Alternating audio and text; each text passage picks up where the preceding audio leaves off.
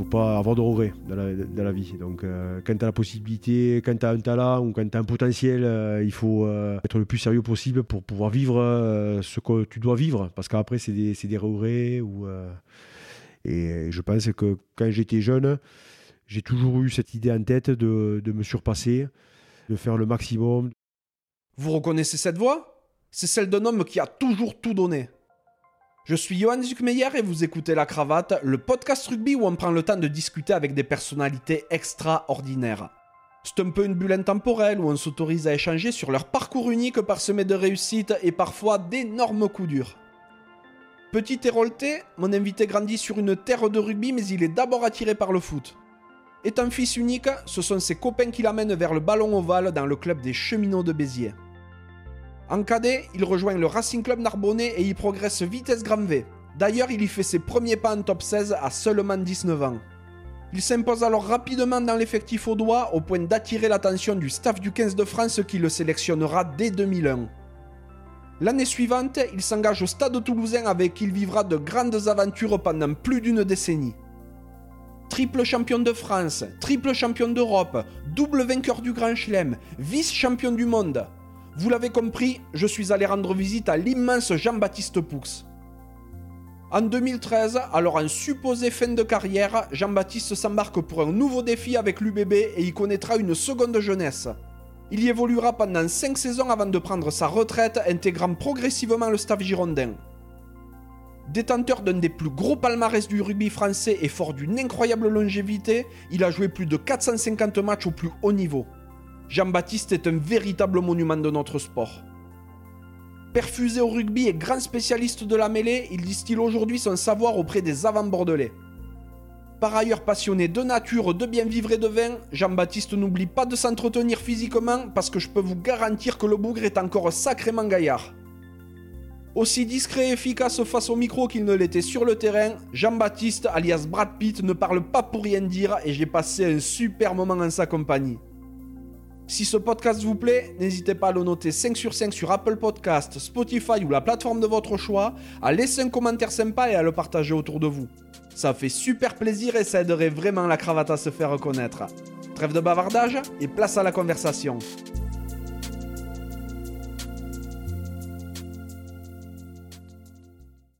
Bonjour Jean-Baptiste. Bonjour. Comment ça va? Ça va bien, ouais. On va super. Je suis trop content hein, d'être avec toi aujourd'hui. Merci d'avoir accepté mon invitation et euh, merci à l'une de tes ouailles, Clément Ménadier, pour nous avoir mis en contact. Euh, D'ailleurs, vous êtes euh, arrivé un petit peu en même temps hein, du côté de l'UBB en 2013, si je ne me trompe pas. Et euh, vous êtes côtoyé d'abord en tant que coéquipier. Ensuite, ben, vous avez eu une relation d'entraîneur-joueur. Ça se passe bien avec lui? Tu t'entends bien? Oui, oui, je m'entends bien avec, avec Clément. C'est vrai que ça fait avec euh, Yandré Marais, euh, je crois qu'on est, euh, ouais, c'est, on est les plus anciens, enfin les plus anciens. Avec Eni aussi, mais Eni est arrivé un peu plus, un peu plus tôt que, nous. Et nous, on est arrivé à l'UBB la, même, la même saison. Et ouais, tout à fait.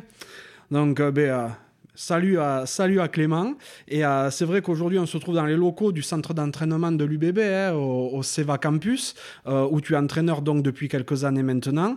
Tu es à Bordeaux depuis un petit peu plus longtemps, hein, vu que tu es arrivé en 2013, après avoir fait tes débuts euh, tout d'abord dans le Languedoc-Roussillon, mais surtout après avoir mené une magnifique carrière au stade toulousain et avec le 15 de France, évidemment. Et comme les auditeurs se l'imagineront sans doute, hein, c'est vraiment une immense joie pour moi de venir à ta rencontre aujourd'hui.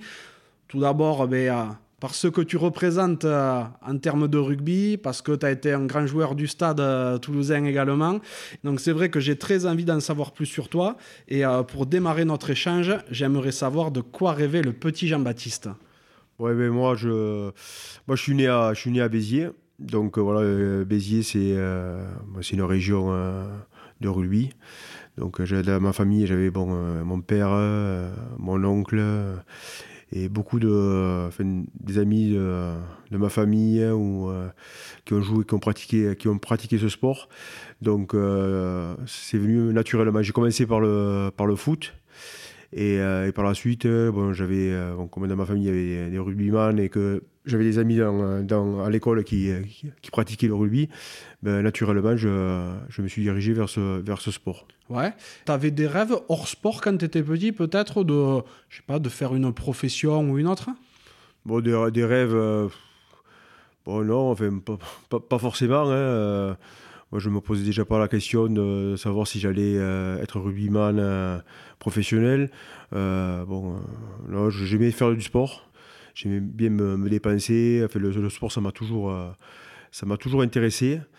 Et après, j'ai eu la, la possibilité, euh, surtout par plaisir et, euh, et euh, au niveau des, enfin, pour, pour rigoler avec, euh, avec les copains, ben, d'être à l'école de rugby. Et ça m'a, ça m'a plu. Et donc, j'ai continué. Et ouais. T'es né à Béziers, mais t'as grandi à Béziers même aussi? Ouais, j'ai, grandi à, à Béziers, à Béziers même. J'ai fait toute ma scolarité à, Béziers après avant de partir à, à Narbonne.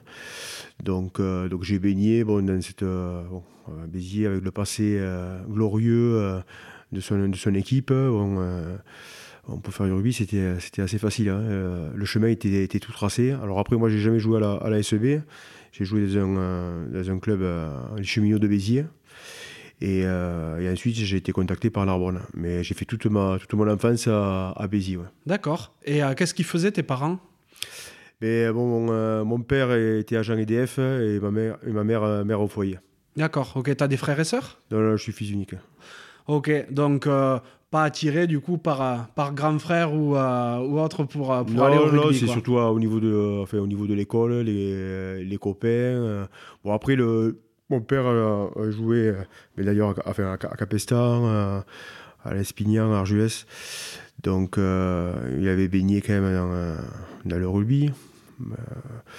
Donc, voilà, après, j'étais, bon, peut-être pas aiguillé. Pas forcément parce que enfin, mon père m'a jamais poussé à, à jouer au rugby. Ça s'est fait, comme je dis, ça s'est fait naturellement les, avec les copains euh, qui, euh, qui commençaient à, à jouer. Je les ai suivis et, et après ça m'a plu. J'ai j'ai vu une différence entre le, entre le foot et, et le rugby au niveau de, de l'ambiance, l'état d'esprit. Ça se prenait moins la tête et, et ça m'a et ça m'a plu ouais, de prendre Ouais. les choses euh, plutôt. C'était plutôt décontracté. euh, et après, au, fur et à mesure, euh, j'ai pris goût à ce, à ce sport. Et euh, tu parles de Capestan, l'Espignan, Argelès, là où avait joué ton papa. Si je me trompe pas, à l'époque, ils n'étaient pas réputés pour être tendres sur le terrain, ces équipes-là. Oui, oui, oui. Bon, après, c'était bon, le rugby de, de- de village et c'était enfin, une autre époque aussi. euh, Bien sûr. donc le rugby, il a, il a évolué. C'est plus, tout- c'est plus du tout comme, Ah non, comme, c'est comme- pas- comme ça maintenant. Mais, euh, mais bon, après, j'aimais bien aussi. Le, enfin, je- moi, j'ai commencé euh, au cheminot de Béziers et donc on rencontrait tous ces villages autour de, autour de Béziers. Et euh, bon, voilà, c'était sympa. C'était pas le, pas l'élite hein, chez les jeunes. Mais bon, moi, ça m'a beaucoup plu. euh, et j'ai pris énormément de plaisir. Et ouais, et euh, donc tu dis que tu as commencé par le foot. À Ah, quel âge tu as à- commencé? au foot, euh, j'avais. Euh, ouais, j'ai commencé au tout, au tout début, j'avais euh, j'avais 6 ans. J'ai Mhm. fait de, de 6 ans jusqu'à jusqu'à 11 ans. Ouais. À 11 ans, j'ai fait les deux, j'ai fait foot et, euh, et rugby. Et après, j'ai choisi euh, de faire que du, que du rugby. ouais. T'étais déjà planté euh, comme ça ou Ouais, t'avais pas- déjà, déjà un gabarit de, de pilier ou pas? Non, pas forcément, je jouais troisième ligne. Après, j'ai pas trop, j'ai pas trop évolué. Bah, Ça Euh, allait pas trop pour le foot, quoi, en tout cas. Ouais, ça allait pas trop pour le foot, mais bon, le foot me plaisait. hein. Le foot vraiment me, me plaisait. Euh, je suis parti du foot parce que euh, j'ai trouvé une meilleure ambiance au, au rugby. Et, mais le foot me, enfin, il continue à me, à me plaire. Alors moi, je, je, je suis moins les, enfin, je suis moins les, les matchs hein, de- que les matchs de rugby. Mais c'est un sport qui me, qui me plaît, que j'ai pris aussi du plaisir à, à y jouer. Mhm. Et euh, donc, tu te mets au rugby sérieusement aux alentours de 12 ans, 13 ans, c'est ça? Non, non, non, pas sérieusement, non, euh, pour m'amuser. hein. Oui, enfin, quand je dis sérieusement, c'est tu délaisses le foot en tout cas. Oui, je âge-là, laisse le quoi. foot parce que voilà, pour, euh, pour l'ambiance. Et, euh, et donc, je passe toute mon enfance à, à Béziers, dans sa région, la région bitéroise. Et ensuite, sur une journée de, euh, de sélection, parce que bon, après, j'avais été sélectionné, en, euh, comme ils faisaient les. Les TADI, euh, tout les ça. TADI, TADI, euh, sélection pour l'Hérault, après pour, le- pour le Languedoc. J'ai été, été contacté par les cadets de, cadets de Narbonne. Bon, j'en ai parlé à mes parents et, euh, et donc après je faisais, euh, je partais euh, une fois par semaine, je prenais le train de, de Béziers pour aller m'entraîner à Narbonne. Ton papa, il te parlait encore? Parce qu'un Biterrois qui part jouer à Narbonne, Ouais, ouais, non, bon, après, après mon père il est originaire de Capestan, donc Capestan il y a toujours eu une. Euh, ben, c'est toujours c'est fait, c'est à mi- mi-chemin entre euh, Narbonne et Béziers, donc euh, je pense qu'il y a la moitié du village qui est pour Narbonne et l'autre moitié qui est pour, qui est pour Béziers. bon, toi, t'étais dans la moitié Narbonne. Ouais, Narbonne, enfin moi j'aimais les clubs, enfin moi je j'aimais Narbonne, Béziers. Après, Béziers, c'est vrai que je les suivais davantage parce qu'avec mon père, enfin, avec mes parents, on allait, on allait, au, on allait au stade. J'ai souvenir que dans les débuts, enfin, début des années 90, j'allais j'allais j'allais au stade voir le voir le match et, et après le match j'allais à, à, la sortie des, vestiaires pour un peu me comparer aux, aux joueurs on les badait enfin moi je sais que je de, de pouvoir se comparer physiquement ou, alors toujours les avants j'ai toujours été enfin j'ai toujours plutôt admiré les, les avants que les que les trois quarts et tournants et toujours voilà euh, bon c'était marrant hein. c'était après les matchs on, on, allait à la sortie des vestiaires pour euh, pour se comparer euh, euh, à ces joueurs. Donc, euh, donc je suis parti après à, je suis parti à Narbonne. Et, et là aussi, pareil, ça s'est bon, très bien passé. une très bonne ambiance. Mhm. J'imagine que tu étais encore à l'école à ce moment-là. Oui, oui j'étais au, j'étais au lycée. Ouais. Tu faisais quoi comme, comme bac J'étais en, électrotechnique. Mhm. Donc j'étais au lycée Jean Moulin à, à, Béziers. Et donc je prenais le. Alors c'était le mercredi soir l'entraînement, je prenais le train. Et après, mon père venait me chercher à l'entraînement à Narbonne, parce que comme il avait des vignes à, Capestan, comme c'était à mi-chemin, après son travail, il allait travailler euh, euh, dans ses vignes. Et après, il venait me, il venait me chercher. On faisait le retour euh, en voiture ensemble. Ça a, duré, ça deux ans, comme ça, avant que après je, je partais directement à Narbonne, logé à Narbonne. Et j'étais au premier centre de formation de, de Narbonne après. Tout à fait. Et tu as eu ton bac? Oui, oui t'arrivais quand même à suivre les études à côté du rugby correctement. Oui, alors c'est vrai qu'il y avait moins de moins de facilité qu'aujourd'hui pour, euh, pour faire les études, parce qu'aujourd'hui, il y a quand même tout, euh, tout est mis en place pour, euh, pour pouvoir faire les, les deux.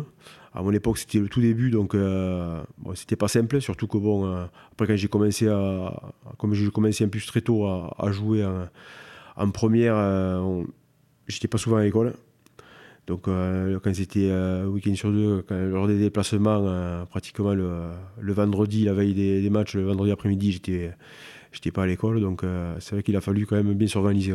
Attaqué très tôt en équipe 1 en Narbonne, mais est-ce qu'avant, tu étais, je sais pas, dans les, dans les sélections France Jeune ou autre Alors après, j'ai bon, fait au, début, au tout début, non.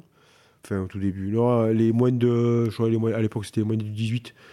Et après, j'ai toujours fait fait les, euh, les sélections euh, chez les jeunes, euh, moins de 19, la Coupe du Monde qu'on avait fait avec la génération 79.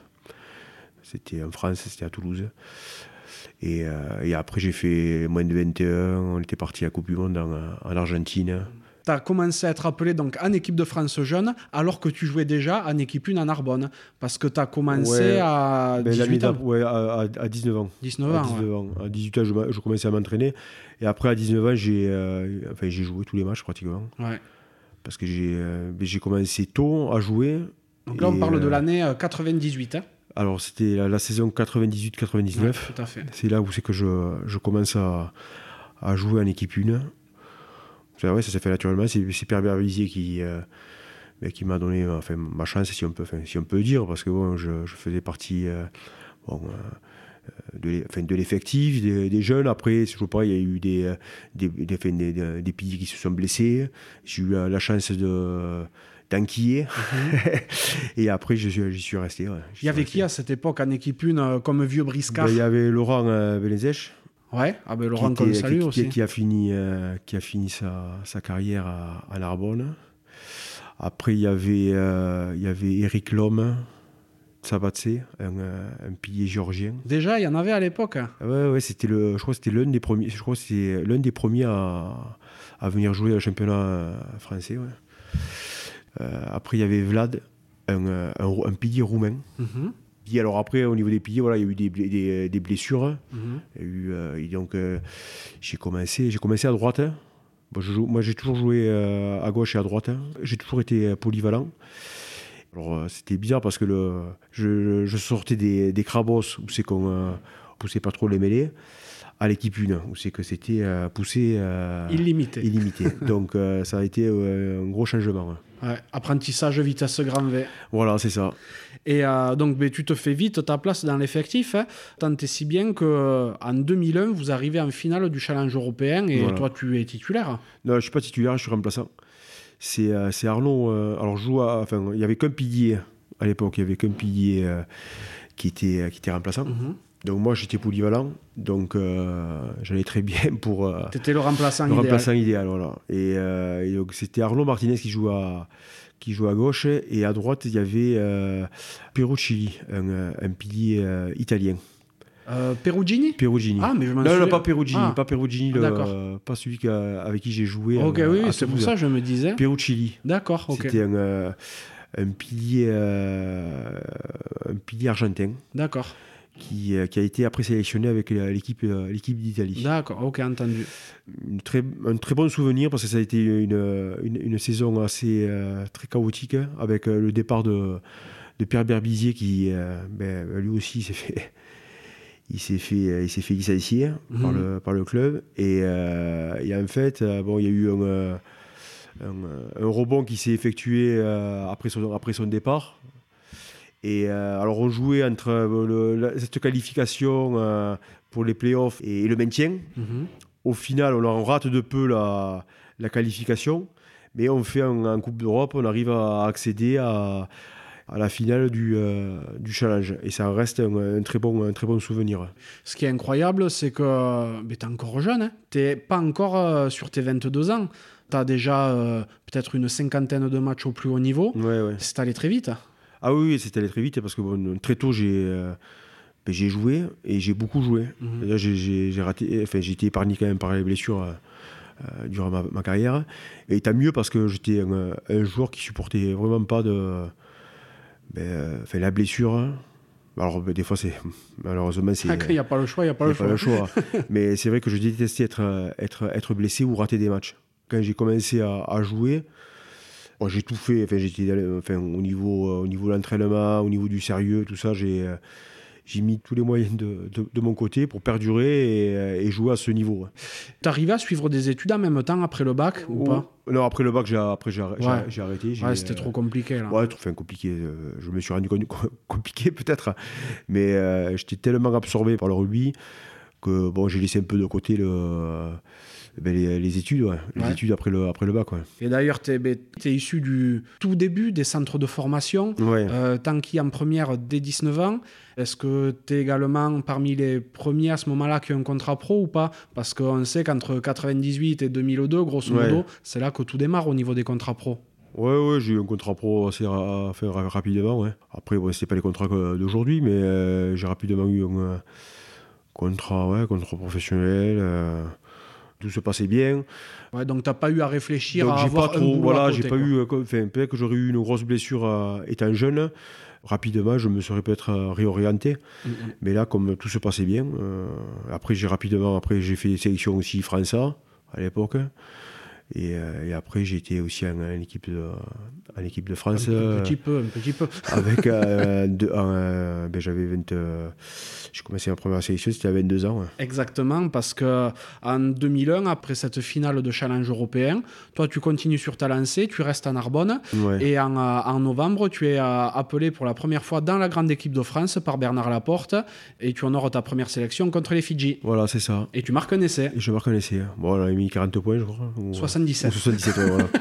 donc bon c'est euh, enfin, je râlais un peu parce que les deux premiers, les deux premiers tests euh, je suis pas rentré suis dit euh, je vais faire la tournée sans faire une sélection et je voyais des, des copains à moi comme Thi- Thibaut Privat qui avait fait cette tournée aussi. Moi, on était, euh, il y avait beaucoup de, euh, ben, de, premiers, de premiers capés en fait. Mhm. Il y avait aussi, euh, je crois qu'il y avait Fred, Michalak, Clément Patronneau. Je crois c'est, leur première sélection. Il y avait Damien Traille aussi, qui est ma génération. Et là, le groupe, j'étais, le, j'étais le- les deux premiers matchs, je suis pas rentré. Et, euh, et alors après, comme je dis, il y avait trois piliers, hein, deux titulaires et un remplaçant. Et j'étais remplaçant. Et, j'ai eu la chance de rentrer après sur le, match contre les, Fidji. Et à partir de là, après, j'ai fait le, j'ai fait partie du, du groupe du, euh, du Grand Chelem.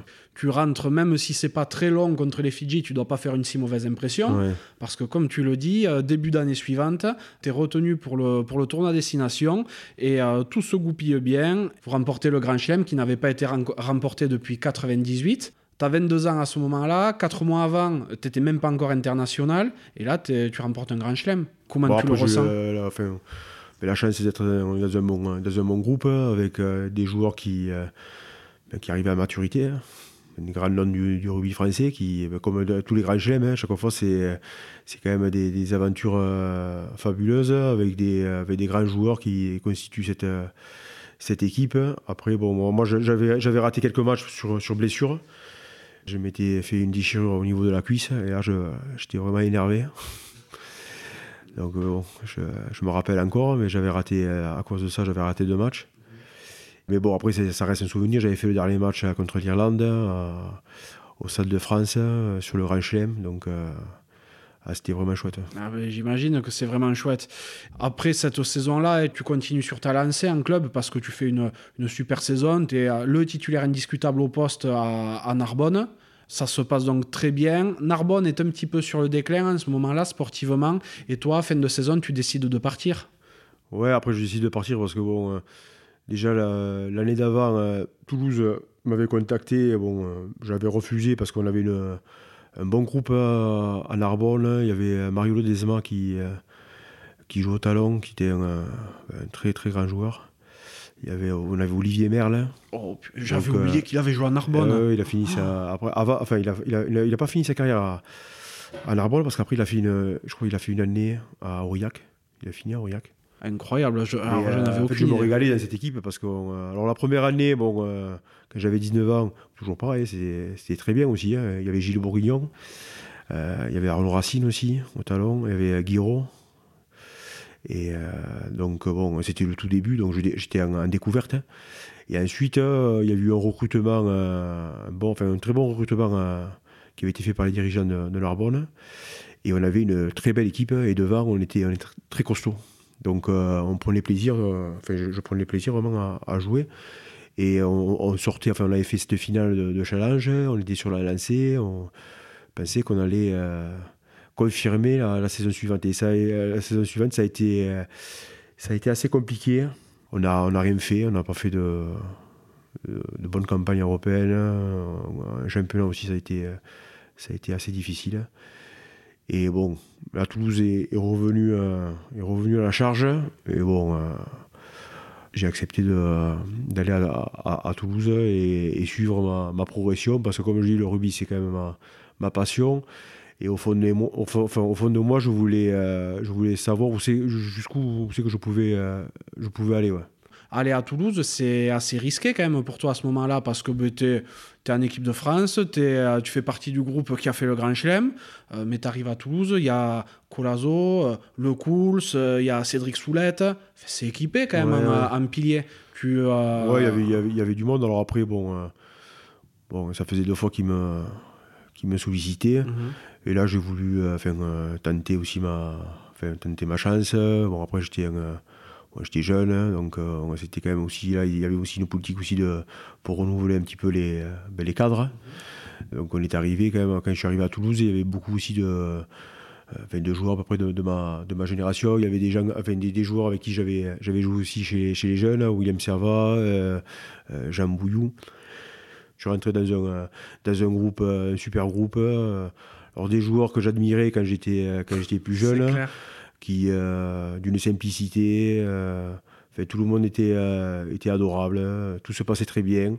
Après, tout était axé quand même sur le, enfin, sur le, sur le rugby, l'entraînement, chercher la performance, à s'améliorer. Bon, tout ce que j'aime faire. Donc, j'étais un poisson, un poisson dans l'eau. Donc, il n'y a pas eu d'appréhension. Ça s'est fait comme je dis. J'ai pas eu d'appréhension en disant ouais, je vais à Toulouse, mais je vais pas, je vais pas jouer. Je me suis même pas posé la question j'ai relevé un peu le, enfin, le, défi ou enfin, l'aventure de voir euh, autre chose. Euh, moi, je ne le regrette pas. Hein. Ah ben, oui. oui, oui, quand on voit l'histoire, ce serait, ce serait triste de le regretter. Tu dis que ça s'est fait naturellement d'aller à Toulouse. Est-ce qu'à l'époque, il y avait déjà des notions d'agent ou pas en 2002 Ouais, j'avais pris, moi, j'avais enfin, pris un agent. j'avais pris un agent parce que comme euh, j'ai enfin, vu que, comment ça se passait les négociations quand j'avais re-signé à, à, Narbonne. Et euh, j'ai vu que c'était euh, c'était assez coriace au niveau de, des entretiens. bon. Et bon, après, ça a commencé aussi, c'est pareil, les agents, ça a commencé, ils commençaient aussi un peu leur, leur carrière. Donc bon, moi j'ai fait confiance à un, agent et ça s'est très bien passé. Bon après, ça, il n'a pas été il n'a pas été trop en, difficulté avec, avec moi parce que j'ai pas changé énormément de, de club. tu as prolongé quelques fois quand même. J'ai hein. prolongé quelques fois, donc pour lui c'était pas très compliqué, il me le disait d'ailleurs.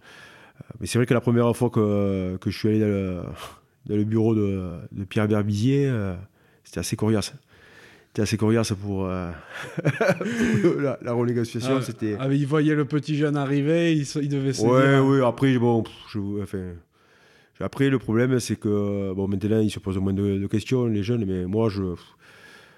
tout, euh, enfin, je de savoir exactement euh, ta valeur, c'est pas, c'est, c'est, c'est, pas simple. Donc, et surtout qu'à l'époque, il n'y avait pas de maître étalon encore. Et non, non, non. Et donc, bon. Donc ça, c'était vraiment aussi une découverte. Donc euh, bon, euh, des fois dans le vestiaire, euh, bon, il y a eu des anciens qui m'ont qui m'ont donné des conseils, mais mais bon après c'est on connaît pas ben, les valeurs de, la, valeur du marché, on ne sait pas. Donc y a, les agents, eux, par contre, le, ben, ils, la connaissent mieux que, que nous. Hein. Ça, c'est donc sûr. bon, j'avais fait confiance à un agent et voilà. Donc après ça c'est j'ai fait toute ma carrière avec avec lui. Donc malgré euh, toute la concurrence qu'il pouvait y avoir quand tu es arrivé à Toulouse, eh ben, euh, tu t'imposes vite, parce que tu es sans doute le pilier qui a le plus de temps de jeu cette année-là. Hein. Comment t'expliques une adaptation aussi rapide en plus alors que ben, tu venais d'ailleurs et tout et tout? Bon, Après au début j'étais un peu embêté avec... Euh, j'avais des soucis au niveau du dos, que je traînais, je pense que ça doit être une blessure que, qui avait été mal soignée, enfin que j'avais mal soigné, qu'on m'avait mal soigné au niveau du dos. Et euh, quand je suis arrivé à Narbonne, j'étais embêté sur les premiers matchs. enfin, j'avais fait un match à Perpignan. J'étais sorti à la mi-temps parce que j'avais très mal au dos. Quand tu arrives à Narbonne ou à Toulouse? À, à, Toulouse. Ah, à Toulouse, oui. Mais c'était en partant. À... Enfin, ça commençait déjà en fin de saison à, Narbonne. J'étais arrivé, je pensais que ça allait, mieux et, finalement, ça ne l'a pas fait. Et donc, j'ai raté quelques matchs euh, en, début de, en début de saison. Et même, je crois que d'ailleurs, il se posait même des questions, savoir si euh, j'allais faire l'affaire. Je me rappelle, j'avais fait un, repas avec un, dirigeant du, euh, du, stade pour, euh, me poser des questions, savoir si tout se passait bien, tout ça. Et bon, après, quand j'ai réglé ce, problème, bon, tout s'est bien passé. Cette euh, première saison-là, en plus, elle est, elle est énorme hein, pour toi, personnellement, mais aussi collectivement, parce que ben, vous arrivez en finale du top 16. Euh, bon, vous perdez contre Paris, malheureusement. Ouais. Mais. Mais voilà. Mais euh, à côté, il y a la petite consolante. Ouais. Après, on fait une saison, une saison vraiment pleine. On rate cette, euh, cette finale. Bon, je pense que cette ils étaient un peu plus matures. Ils avaient des joueurs quand même plus aguerris que, que nous. après, nous, on était, on était rincés quand même, parce que quand on, fait, on joue sur les deux tableaux, ça avait été dur physiquement et aussi mentalement mais ça reste quand même bien sûr un, souvenir euh, énorme parce que première, première saison à, Toulouse, euh, euh, proche de faire le, doublé, que j'ai jamais fait malheureusement, mais proche de faire le doublé, c'était fantastique. Ah oui, et pour, pour le coup, la finale de, de la grande Coupe d'Europe que tu fais l'année, deux ans après avoir fait une, une finale de challenge européen, cette fois tu la gagnes contre l'USAP. Ah, ça aussi c'était un un sacré souvenir, parce que c'est toujours pareil, c'est toujours des, aussi comme le, le Brennus, hein, c'est quand même des souvenirs d'enfance. je rappelle que quand je regardais euh, ben, le Stade Toulousain, quand ils avaient été euh, première fois, enfin, les premiers champions d'Europe en, 1996.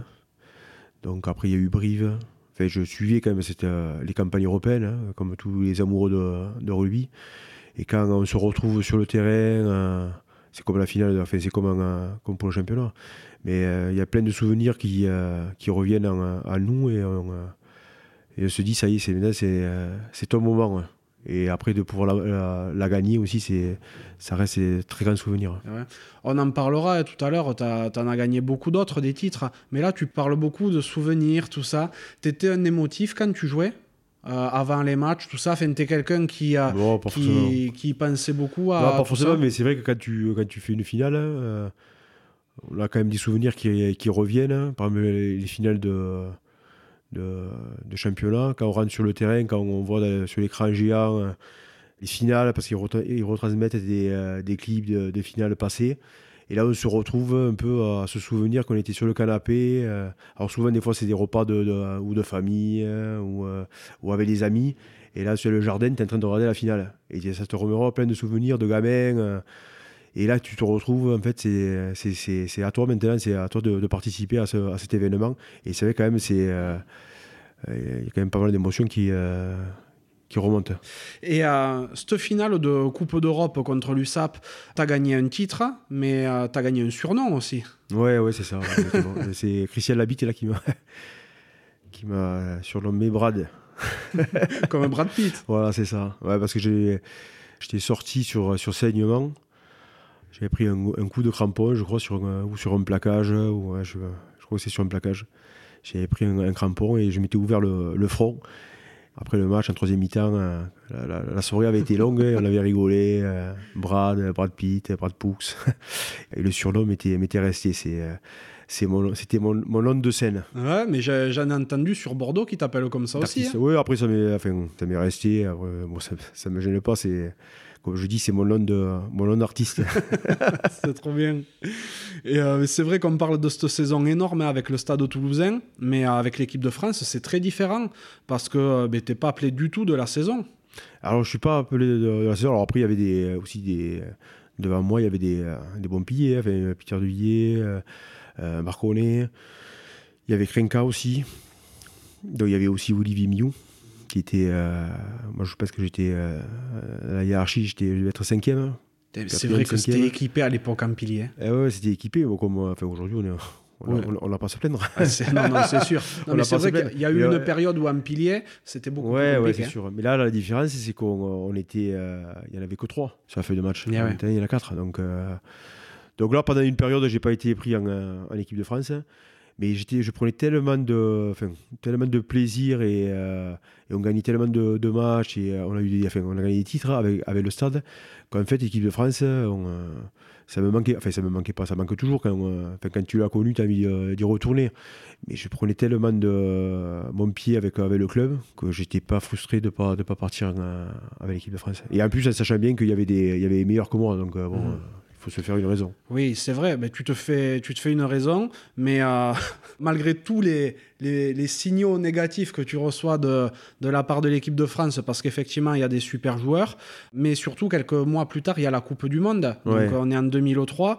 Dernier moment, tu arrives à attraper le dernier wagon du, Eh ouais, du c'est ça, train ouais. et, euh, et tu y rentres, et te voilà participant à cette Coupe du Monde.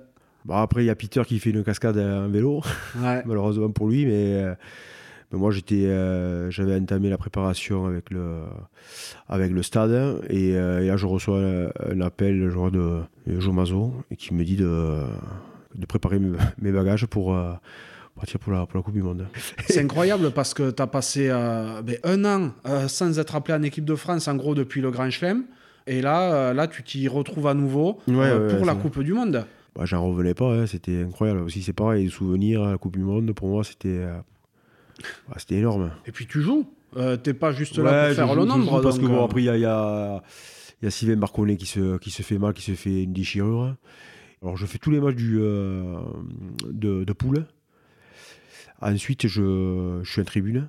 Ils me, f- ils me font descendre dans les tribunes pour jouer le, le match de troisième place contre les Blacks. Alors là, Ouais. par contre, ça a été, ça a été dur. C'était pas un C'était cadeau. dur parce que bon, euh, les hors-groupes, hein, on s'entraînait pratiquement plus. Ouais. Et donc, je me, sou- je me souviens, ça avait été terrible. La, la, la- mi-temps, ça avait été euh, le rythme, je me souviendrai toujours. Après avoir fait euh, trois semaines de, assez tranquille, parce qu'à l'époque, c'était ouais, on avait les compensations, tout ça, comme il peut avoir maintenant. On n'avait pas de GPS, donc euh, Mm. après, Ouais, tout, tu est- comme tout tu était voulais. axé quoi. sur le, ben, sur le groupe, enfin, le groupe match. Et ceux qui étaient en groupe, euh, alors on, faisait, on, tenait, on tenait les boucliers en, euh, en début de semaine. Et après, c'était, euh, on partait euh, visiter euh, l'Australie. Je, je vois euh, l'idée. donc ouais, ouais, après, pour qu'ils nous ont ressorti pour euh, le troisième match, ça a été, ça a été compliqué. Mais bon, après, c'était un souvenir euh, comme toutes les coupes du monde. C'est une aventure, euh, une aventure humaine euh, incroyable. euh. alors, je pensais pas en faire euh, deux de plus, mais euh, la première, c'est toujours pas. C'est comme les, quand on, on participe à des euh, à des finales, c'est toujours pareil, des, des souvenirs de, de mon enfance, parce que moi, comme j'ai toujours, euh, donc j'ai toujours suivi, j'ai toujours euh, suivi des, les matchs de rugby. Donc euh, voilà, c'était un, un très bon souvenir. Eh oui.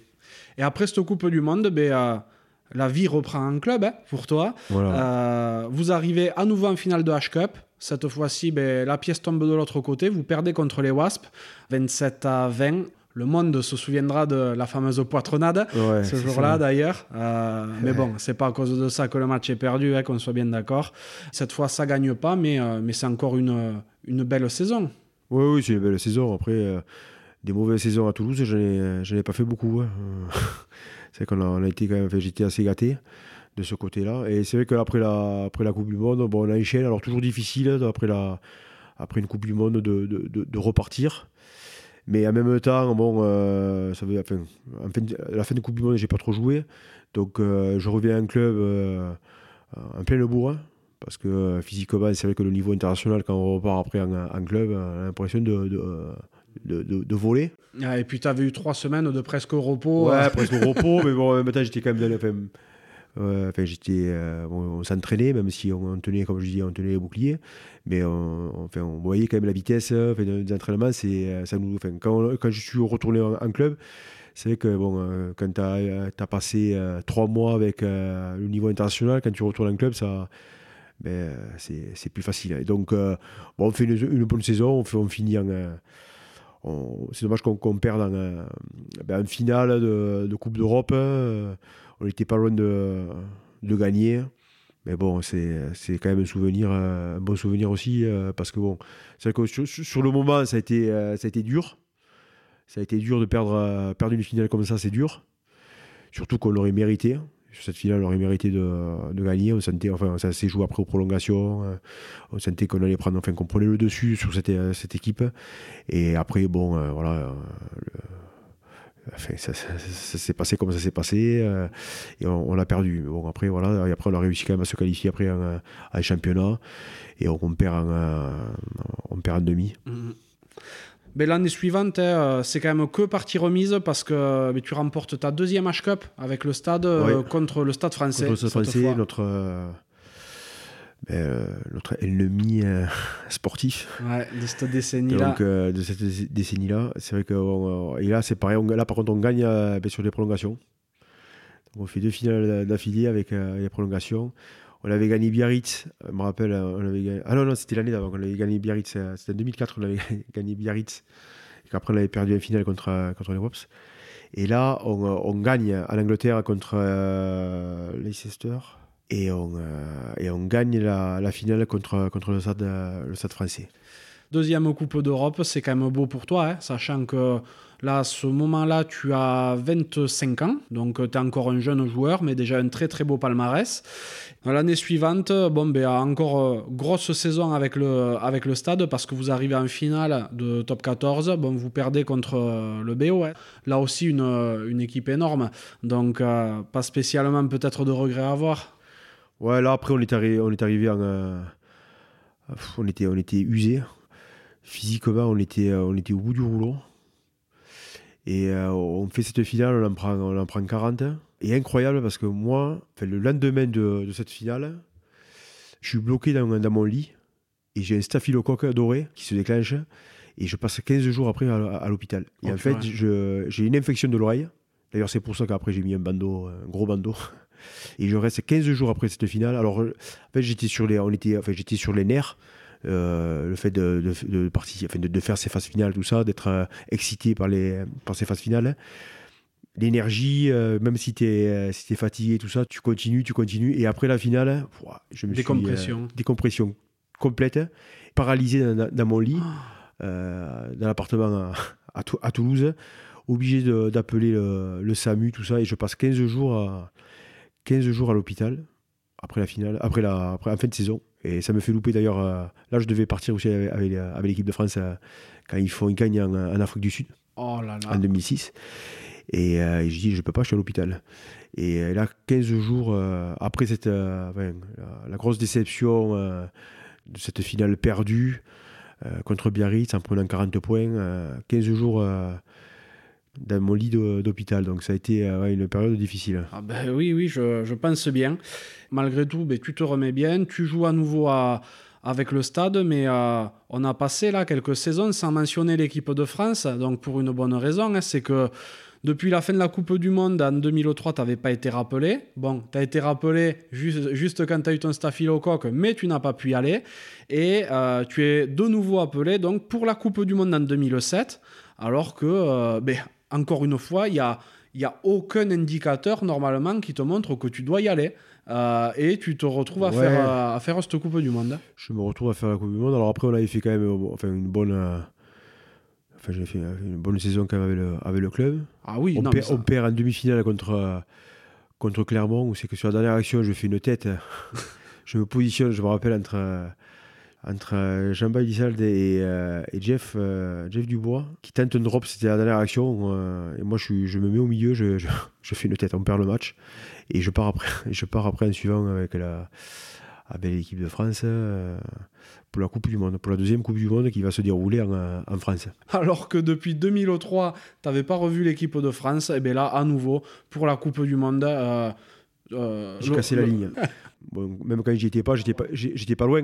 Donc euh, je savais bien que s'il y avait un, euh, une défaillance, une blessure ou quoi, je, euh, j'allais réapparaître. Et bon, j'ai, ben, j'étais content de, bien sûr de, de faire cette, cette Coupe du Monde, cette deuxième Coupe du Monde. Bon, genre, jamais j'aurais cru faire deux Coupes du Monde. Et puis tu fais six matchs dans celle-là. Ouais, ouais, c'est là. Je, alors, je, Là, suis t'es pas monté, de je, tribune, je hein suis monté, euh, je suis monté crescendo euh, première. J'ai, j'ai fait que les matchs de poule. Ouais.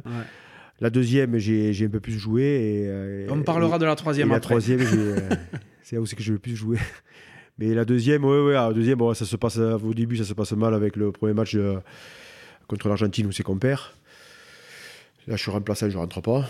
Et après, j'ai la chance bon, de, de rentrer. Ça, il y a un peu de, de turnover au niveau du, euh, au niveau de, de l'équipe. Donc, je rentre et après, euh, et après, je reste dans le, dans le groupe jusqu'à la fin de la, de la Coupe du Monde. Mhm.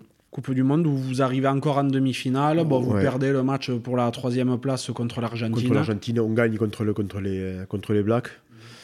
Donc euh, là, ça a été un grand souvenir aussi, parce que on- on gagner les, les All Blacks, c'est euh, quand même toujours un, un événement. Sachant que bon, là, ils étaient euh, euh, archi favoris. Et donc on a sorti les, euh, ben, les favoris de la compétition et pour, pour perdre contre, la- contre les Anglais en, en- en demi-finale au, Stade de France. Mais bon, et, après on perd aussi contre, contre l'Argentine qui nous ont gagné deux fois sur cette, cette Coupe du Monde. Mais bon, c'est comme ça. Mais ça reste quand même un, bon souvenir. C'est vraiment une belle aventure humaine. On en retient quand même cette victoire contre, euh, contre les Blacks. Ah ben il faut. Et toi, comment tu arrives à te positionner dans ce collectif? Parce que ça fait deux fois que tu es un peu rattrapé par la manche au, Ouais. au dernier moment. Bon, les gars, tu les connais évidemment parce que tu les croises toute l'année. Mais euh, tu te dis pas, purée, mais je suis là que en fait pour les Coupes du Monde ou autre. Et euh, Ouais, bon, après, je me, je me pose pas. euh, je te pose pas de questions? Je me pose pas de questions sur ça. euh, une sélection, euh, tu, ça, se, ça se programme pas. hein. Tu fais le maximum sur le, terrain et, euh, et j'ai envie de dire, tu prends ce que, ce que tu as à prendre. Bon, quand ils m'ont appelé, j'ai répondu présent, euh, j'ai donné le meilleur. Après, je me suis pas posé. en fait, j'ai joué et j'ai profité pleinement de, de, de- de ma carrière de joueur. Et quand j'ai eu la chance d'être en équipe de France, eh ben, j'ai euh, savouré chaque, euh, chaque moment, mais sans me prendre euh, non plus la, la, tête euh, en faisant des. ou de me, me mettre des objectifs. Je- franchement, je me suis jamais mis d'objectifs. Euh, j'avais pas en tête de faire une Coupe du Monde ou euh, d'être en équipe de France un jour. les choses, comme je dis au tout début, ça s'est fait progressivement. J'ai donné le, le maximum euh, en étant le, le plus euh, sérieux dans l'attitude, dans mon comportement euh, aux entraînements, lors des matchs, tout ça, parce que j'aimais ça. Et après, ça, c'est les choses qui se sont fait naturellement. Ah ouais, bien sûr. Et saison au sortir de la Coupe du Monde, donc en 2008, nouvelle finale de top 14, vous la remportez. Cette fois, c'est contre Clermont. T'es encore dans ta lancée, quoi. T'es sûr, t'as lancé? Ouais, ouais, bah après, on, bon, après c'était vraiment là aussi, ça a été, euh, ça a été un, grand moment parce que euh, ça faisait tellement d'années qu'on euh, attendait ce, ce titre. Déjà, quand tu arrives à Toulouse avec, avec le palmarès qu'a ce club, je me suis dit, je, je, vais, je, vais partir de ce club et j'aurais pas été champion de, de France. C'est vrai qu'il y a déjà, t'es déjà double champion d'Europe à ce moment-là. Ouais, ouais. Il y a 5 ans que t'es là, mais euh, non, euh, même 7 ans que t'es là, mais t'es pas encore champion de France. pas champion de France et euh, je suis pas le seul. Et euh, on a, c'est ma troisième finale. c'est ma troisième finale. et donc, je, je dis, si on perd encore cette cette finale, ça va être, enfin, ça va être dur comme toutes les finales quand tu perds, mais bon, tu te poses des questions. Mais bon, là, on a réussi à, la gagner et ça a été une, grande, une grande joie, un, soulagement et en fait, on a concrétisé un petit peu le, tout le travail qu'on avait fait euh, les années précédentes. Euh, même si un titre de champion d'Europe aussi, c'est un, grand moment, ça marque une, ça marque une carrière. Hein. Être champion de France, côté euh, sentimental et aussi au niveau de, l'histoire du, euh, du rugby français. C'est toujours pareil, des souvenirs d'enfance. Euh, et là, tu te dis, ça y est, je touche le. Je touche ce bouclier, je vais pouvoir faire la, profiter avec les copains, avec les camarades de jeu, de tous les efforts qu'on a, qu'on a fournis durant la saison pour, pour le sacre. Donc c'est vraiment aussi, c'est euh, toujours pareil, il y a des choses qui te, qui te, qui te reviennent, les, les, paroles, les discours des, anciens, des anciens joueurs, des reportages, les matchs, tout ça, tout, euh, tout remonte et tu te dis, c'est ton moment, euh, maintenant tu es, es, arrivé. Quoi. Alors après, c'est bon, on parle avec quelqu'un qui fait de la musique, hein, ça ne va pas le toucher, mais un, gars qui vient du, euh, qui est issu d'une région rubistique, avec tout ce que ça entraîne, hein, euh, quand tu es champion, ben ça, voilà, euh, c'est quelque chose de très, important. Tu vois, je crois que pour quasiment tous les joueurs, il est plus fort, plus important d'avoir de remporter le Brennus que la Coupe d'Europe, sauf à Clermont, où j'ai l'impression, pour avoir échangé avec euh, quelques-uns, notamment ben, avec euh, Rémi Lamera qui est ici, qu'à l'époque où il était à Clermont, il ressentait vraiment que euh, là-bas, c'était tout pour la Coupe d'Europe, plus que pour le top 14. Alors que partout ailleurs, c'est le Brennus, le Graal. Quoi. Hein. Ouais, ouais, bien sûr. Après, le Brennus, il, y a une, une, histoire centenaire. Hein, plus de 100 ans. Donc, il y a quand même une histoire euh, derrière, derrière lui. La Coupe d'Europe, c'est plus récent.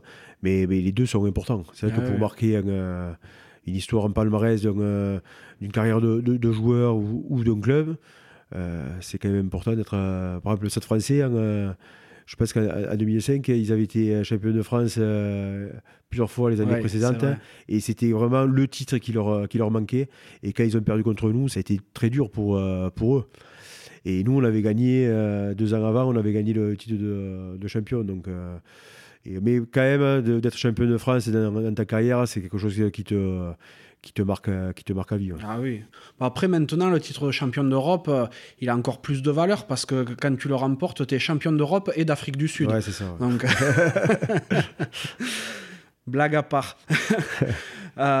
donc, c'est vrai que tu remportes le Brennus cette année-là, mais les deux saisons suivantes, à nouveau, tu es relativement peu appelé en équipe de France.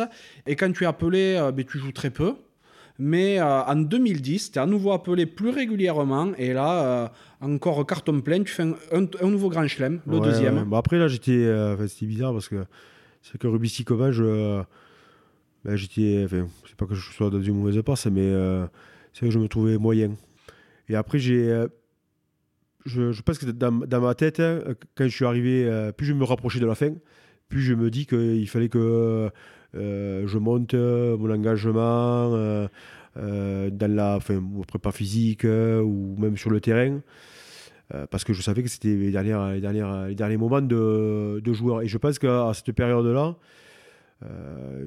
j'ai pris conscience qu'il fallait que j'en profite, mais en même temps que je, ben, j'augmente euh, plein de paramètres dans mon, euh, à, mon, à, mon, poste, mais pour pas avoir de regrets après ma, après ma carrière, parce que c'est vrai que j'avais eu des, des, saisons alors que j'étais en équipe de France, mais j'étais, je n'étais pas satisfait de, de, de mes matchs, même en, club, je n'étais pas satisfait. Et c'est vrai qu'après, sur cette euh, saison-là de, 2010, je pense que c'est l'une de mes saisons les plus abouties. Donc euh, c'est là où c'est que je me suis euh, senti le, mieux. Ça me fait rigoler quand tu dis, euh, quand tu dis oui, je me rapprochais de la fin, c'était mes toutes dernières années. on verra plus tard qu'il t'en restait ouais, 8 quand même. Oui, voilà, c'est ça. ça, on, le, sait, on le sait qu'après. 2010, donc tu remportes ce nouveau Grand Chelem, donc le deuxième hein, pour toi, c'est c'est énorme. Peu de joueurs peuvent se targuer d'en avoir, gagné, d'en avoir gagné autant. Et ce Grand Chelem, on verra qu'il est historique D'autant plus que derrière, eh ben, les, les, petits bleus mettront 12 ans de plus à en remporter un suivant. Et donc l'aventure continue pour toi et cette saison est, excellente encore parce que ben, tu remportes ta troisième H-Cup avec le Stade Toulousain, contre, le BO. Contre le BO. Au Stade de France. Au Stade de France. Ah, là, c'était aussi un peu la revanche de, notre finale euh, qu'on avait perdu en euh, championnat en, 2006. Donc euh, là, ça a été un match, match serré. Même si j'ai l'impression qu'on dominait, mais ça a été, on s'est fait peur jusqu'au bout. Euh, et, voilà, donc là, c'est une année où c'est que j'arrive, enfin, je participe au, Grand Chelem. Euh, je suis champion enfin, on est champion de, champion d'Europe avec avec Toulouse, donc euh, très bonne, très bonne saison pour tout le monde. bon, après, il y a eu cette tournée d'été où c'est quand ça a été plus compliqué, où c'est quand on est allé en Afrique du Sud et après en, en Argentine, où c'est qu'on a on en a pris 40. Euh, donc là, ça a été, ça a été difficile parce que toujours pareil, ces tournées de, fin de, saison, c'est, c'est pas simple. Mais c'est vrai que si on enlève ça, c'était une, une, saison, une saison pleine. Alors on perd en demi-finale contre, contre Perpignan. Montpellier, je pense que cette année-là, cette saison-là, on, on, avait vraiment la, la, possibilité de faire le, de faire le doublé. Je pense qu'on a mal abordé ce, ce match-là. Mais bon, en même temps, euh, on était champion d'Europe, donc. Euh, fallait, fallait, fallait, en laisser un peu pour les copains hein, ouais, aussi. Ouais. Parce que bon, l'année suivante, à nouveau en 2011, nouveau top 14, victoire contre Montpellier en finale. Ouais, ouais. Ah, mais là, ça c'est pareil. Là, j'ai aussi pareil, une très, très bonne saison. Euh, j'ai l'impression qu'on se répète un peu. Hein. On se répète un peu, mais c'est vrai que là, les champions de France, ça faisait. on avait fait, là, en, 2000, en 2009, on avait fait une, une mauvaise saison avec le stade. J'étais parti avec les Babas en fin de saison. Et là, j'avais, c'est là, je pense que c'est là, ça a été le déclic. Et là, j'ai retrouvé euh, un peu enfin, le, goût lui. c'est pas que j'étais, euh, parce que j'étais toujours, j'ai toujours été passionné hein, par ce, sport, mais j'ai retrouvé, euh, enfin, ça a été une, une bulle d'oxygène de partir en Argentine. J'avais redémarré la, la saison 2009-2010 avec plein de, plein de détermination, d'énergie et et 2010, Grand Chelem, euh, champion d'Europe. Ensuite, 2011, euh, champion de, champion de France. Et là, c'était. Enfin, et après, bon, champion de France, et après aussi, il y avait la, et la Coupe du Monde en, 2011. Donc, euh, Exactement. je pense que cette, cette tournée en Argentine avec les Babas, ça m'a fait euh, le plus grand bien. Mm, ah ben oui. et, mais c'est euh, drôle hein, que tu parles des, des Babas. Pour tout te dire, j'avais pas prévu d'en parler parce que ta carrière est tellement longue et riche que je me suis dit, on n'aura jamais le temps de le faire. Mais c'est vrai que les Babas, à chaque fois que j'en parle avec un joueur, il me dit que c'est la bulle d'oxygène dans une carrière où tu es tout le à gauche à droite. Quoi. Ouais, voilà. Alors, je sais pas comment ça se passe maintenant. Je pense que ça peut être un peu changé. Mais euh, moi, cette période, ça m'avait fait, fait, euh, fait le plus grand bien. Alors, j'avais eu la chance d'être appelé euh, avant. Hein. J'ai toujours répondu présent. je pense que je dois avoir énormément de sélections avec, avec les Babas, plus que Denis Charvet, je pense. Ça, il, a, il avouera jamais. Mais... il faut pas lui dire. mais après, j'ai toujours pris, du, plaisir. Euh, j'ai répondu tout le temps présent euh, euh, auprès de, des Bavarians parce que c'est pour moi, c'est quand même. c'est quand même l'état d'esprit du, du rugby de ne pas se prendre forcément au, au, sérieux, mais par contre, quand, quand, on est sur le terrain, lors, du match, ben de, de répondre présent et de, et de, tout, de tout y mettre. Et ça, ça me, ça me correspond bien. Ah oui, tout à fait. Champion de France en 2011. Donc c'est vrai que cette saison-là ben, était même pas appelé pour le tournoi, hein, euh, Mais, mais, une, une nouvelle fois, tu sors du chapeau et euh, tu es là pour la Coupe du Monde. Ben voilà, je m'étais préparé pour, pour, les Coupes du Monde. Toi, tu as tes pics de forme pile au bon moment à chaque fois. Non, non, il n'y a rien de n'y a rien de calculé, mais, euh, mais je pense que cette, cette tournée en euh, euh, fin, 2000, fin 2010 en Afrique du Sud et en Argentine, ça, a été dur, ça a été dur pour moi. D'ailleurs, après, je n'ai pas été rappelé, j'ai été appelé que pour, la, pour la Coupe du Monde 2011. Et la Coupe du Monde 2011, bon, je ne pars pas en, favori. Et, et, bon, je fais une bonne préparation. Voilà, je, et après, je, je, fais tous les matchs, je crois. Ben ouais, tu fais les 7 matchs, 6 fois titulaire. Matchs, ouais, ouais. Là, je, là c'est pareil. Enfin, j'étais un peu sur mon lancé de, de, de, la saison 2009-2010, c'était, comme je disais tout à l'heure, c'était mes, je pense que c'est mes plus belles euh, années de, de, rugby. Et là, pareil, la Coupe du Monde, pareil, un grand, grand, grand moment, une belle aventure. Euh, bon, euh, malheureusement, on n'a pas été, n'a pas été champion. C'est vraiment le seul titre qui me, qui manque à ma, à ma carrière. le titre de champion du monde, c'est, j'espère que pour la prochaine Coupe du Monde, ils le seront, les, les, Français, les jeunes Français. Mais, euh, mais moi, ça a été, c'est vrai que ça a été quand même, euh, c'était très frustrant de perdre comme ça, euh, sachant qu'on avait vraiment la, la, possibilité de gagner. bon, après, c'est, comme ça. Hein. Cette Coupe du Monde-là, j'ai le, le, sentiment, pour en avoir discuté avec quelques-uns, qu'elle a été spéciale quand même au niveau du groupe en lui-même. C'est-à-dire qu'il y a eu un moment dans la compétition où vous êtes beaucoup recentré sur vous peut-être. on s'est recentré, recentré sur, sur nous. On s'est aussi concentré davantage sur, euh, sur nos performances. On s'est responsabilisé aussi, parce que euh, des fois, on se, laisse un peu porter. Bon, euh, c'est toujours pareil, dans un groupe, ceux qui jouent se sentent concernés, ceux qui jouent moins, eh ben, ils, critiquent, ils vont critiquer le, bien sûr le, le staff. Et après, il y a une, une, prise, une prise à main du, euh, du groupe, et c'est ça qui, qui, est fort. C'est ça qui, euh, qu'on se, qu'on se rappelle. C'est surtout qu'à un moment donné, il y a une, une forme. Il y a, le groupe c'est est passé devant, même si bon, euh, les entraîneurs tenaient toujours l'équipe, hein, c'est eux qui faisaient la composition d'équipe, tout ça. on n'était pas à l'abandon non plus. Hein. mais c'est surtout, mais c'est ça aussi une équipe. Hein. Il ne faut pas croire que c'est là aussi qu'on on revient un petit peu au ben c'est avant tout quand même les, les, joueurs qui. Enfin, c'est surtout les joueurs qui décident. Euh, le staff, le manager, bon, il met des choses en place, mais c'est les joueurs. Mhm. C'est les joueurs. Et là, c'est vrai que quand le bateau tanguait, quand, euh, quand on allait passer pour des, euh, pour des peintres, on, a, su relever la tête et, et après, ben, je peux, moi, les phases finales, on n'a rien calculé on avait lâché prise un peu sur le dernier match après, après la défaite de Tonga. Le groupe s'était resserré, on, avait déconné, tout ça. Alors je sais pas si c'est ça qui a fait qu'on a, qu'on a gagné après par la suite, mais euh, je pense qu'on euh, était un peu libéré. Euh, et après, on a réussi à gagner l'Angleterre. Ça a été compliqué contre. Mais bon, tout est compliqué, c'est jamais, c'est jamais simple ça, c'est c'est surtout dans les, euh, dans les médias qu'on euh, pense que toutes les choses, les choses sont, sont linéaires. C'est jamais comme ça. Contre le Pays de Galles, c'est, euh, c'est difficile, on arrive à gagner. Et en finale, alors qu'on, qu'on doit l'emporter, eh on, on, perd. Alors qu'on aurait peut-être mérité de. On aurait dû perdre contre, contre, les, Gallois. ouais, c'est vrai. Mais bon, c'est comme ça. Mais, je pense que moi, l'aventure, je l'ai. la, la, plupart l'ont vécu pleinement. Et, et ça, ça, reste quand même un, très bon souvenir. il fallait que les Blacks soient champions cette année-là. Oui, oui, oui, Bref, n'y revenons pas. C'est une blessure pour tout le monde, je crois. L'année suivante, hein, tu continues sur ta lancée. En 2012, tu en club où ça se passe très bien, que, avec l'équipe de France où tu participes à tous les matchs du tournoi. Et, euh, et là, tu es vraiment dans la peau du titulaire hein, à ce, à ce moment-là. chose qui n'était pas forcément le cas avant. Alors là, c'est le paradoxe, c'est que quand, es en, quand, tu fais une Coupe du Monde et que tu, tu, joues beaucoup, j'ai enchaîné de suite hein, avec, le, avec le club. En fait, en fait tu fais, euh, as l'impression, dans une saison, tu en fais deux. En fait. Mhm. Je fais le match avec l'équipe de France, je fais tous les matchs.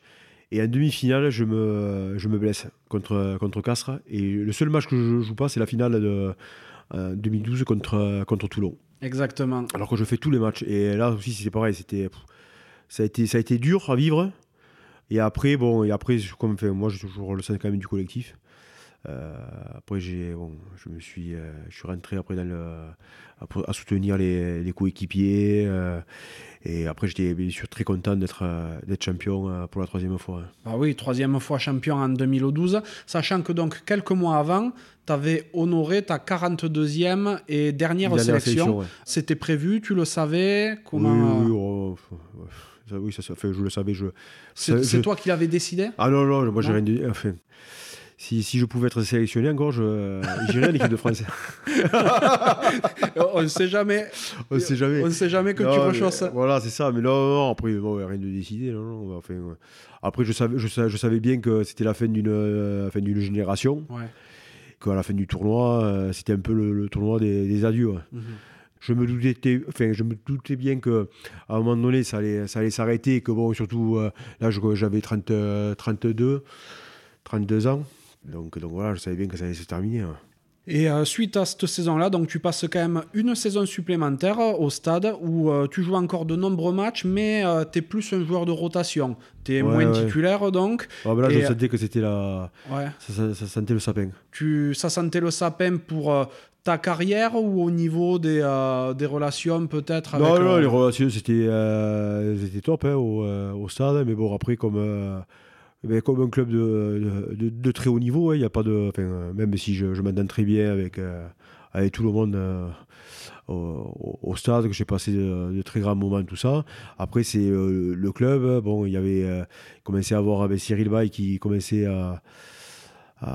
Monter, à faire quelques matchs aussi hein, avec l'équipe 1. euh, donc voilà, je sentais que c'était pour moi, c'était, il était temps de, partir et que bon, ce que j'avais vécu, je n'allais pas le, revivre dans, dans le club. Euh, Mon, temps était, euh, enfin, était compté, que bon, euh, c'était place un peu au- à, nou- à la nouvelle génération. Et, et le club, il a bien eu raison de, de faire ça et, il va continuer à le, à le faire. hein. Donc il n'y a pas eu de, pas eu de soucis là-dessus.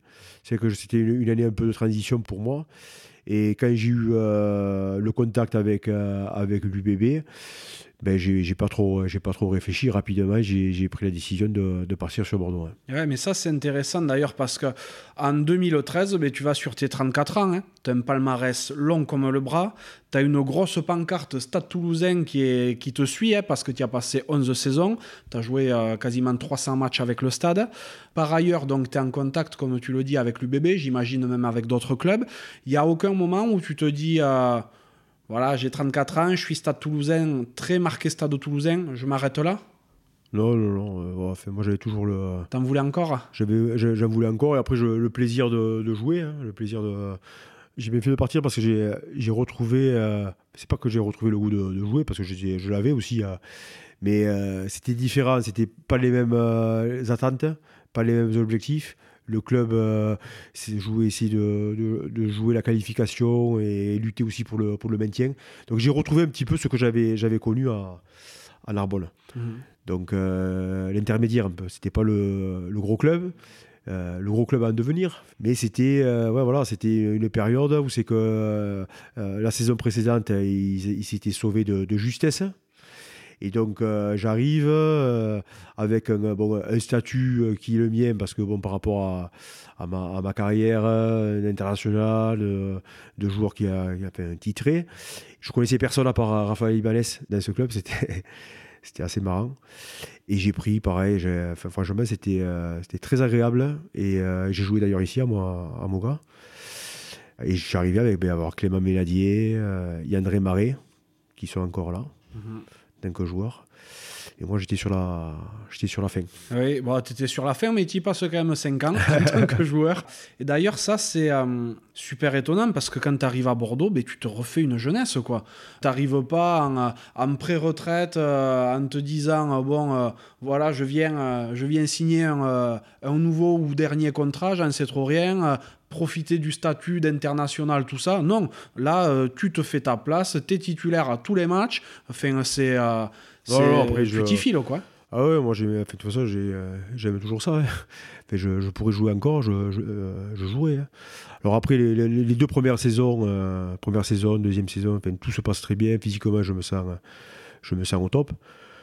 Et après, je sens quand même le poids des, le poids des âges. Et donc là, après, je, je suis là un peu pour, plus pour dépanner que, qu'autre chose. Mais c'est vrai que les, les deux premières saisons que j'ai, j'ai pu vivre euh, ici, euh, je les ai vécues euh, pleinement et, et je me sentais enfin, compétitif. Quoi. Et alors après, ça a été, bon, ça a été, je sentais qu'il y avait quand même commencé à avoir un, un décalage et sur le terrain. Donc là, ça, par contre, j'ai eu, j'ai eu de- du mal à le, à le vivre. Et c'était presque, sur la fin, c'était presque même de la, de la souffrance. Sur le terrain, tu veux Fait dire? pour m'entraîner. Ah, pour- ouais. Alors j'aimais ça, mais euh, je sentais que c'était euh, très dur. C'était pas comme euh, quand c'est dur que tu. c'est dur, mais tu prends. Enfin, pas que tu prends du plaisir. C'est dur, mais tu prends du plaisir parce que tu, tu repousses les limites. Donc tu sais que il y y y a- encore de la réserve dans le, dans moteur. Que la différence, c'est quand c'est quand c'est dur, mais que tu es à souffrance et que tu sais que euh, réservoir, il n'y a, pas- grand chose. Là, ça a été. heureusement que bon, j'aime, comme je dis, j'aime ce sport, tout ça. Parce que c'est vrai que les, dernières saisons à, à l'UBB, ça a été, ça a été enfin, difficile parce que difficile, pas difficile mentalement, c'était difficile parce que physiquement, je, je voyais que j'étais tout le temps un, un temps un peu en retard. Euh. Quand je me relevais, l'ent- l'entraînement était terminé. Donc, euh, donc c'était, euh, ça devenait plus, euh, plus complexe. Mais c'est vrai que les deux premières saisons, bon, j'avais vécu les grandes choses à- à- avec, avec le stade. Mais là, de retrouver des choses, euh, plus sur les installations, moi quand je suis arrivé euh, ici, il n'y avait pas, il y avait pas le, le CEVA Campus. euh, Mhm. Tout à fait. euh, C'était euh, des installations préfabriquées. Alors moi, je, je quittais le, le qui venait juste de, de faire son centre de- d'entraînement. et j'arrive dans un centre d'entraînement préfabriqué. Ah, je lui dis, mais bon, après c'est ça le rugby. Le rugby, c'est des, choses, euh, des choses simples. C'est euh, une paire de crampons, euh, un sac, euh, un short, un maillot, des chaussettes et, et feu. Et en avant. C'est pas. non, mais c'est vrai.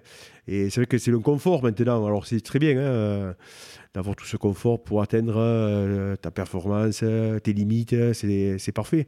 Mais, mais c'est vrai qu'après, en réalité, ce qui est important, c'est d'avoir un short, des chaussettes, un, un maillot, un protège-dents et, et d'aller sur le terrain. Et c'est vrai qu'on a. ce que j'aimais bien aussi, c'était pareil. C'est on arrivait avec, son sac, avec euh, les affaires de- d'entraînement qu'on reprenait, enfin, comme tous les, les rugbyman euh, amateurs. Mais c'est vrai que ça, on l'avait perdu parce qu'à Toulouse, on nous lavait les affaires. euh, on arrivait en voiture, enfin, on avait que les. euh, on arrivait, tout, était plié sur notre casier. Alors que là, bon, les, premières, années, quand, quand, je, suis- arrivé ici à l'UBB, c'était ce que j'avais vécu quand, quand je jouais à Narbonne.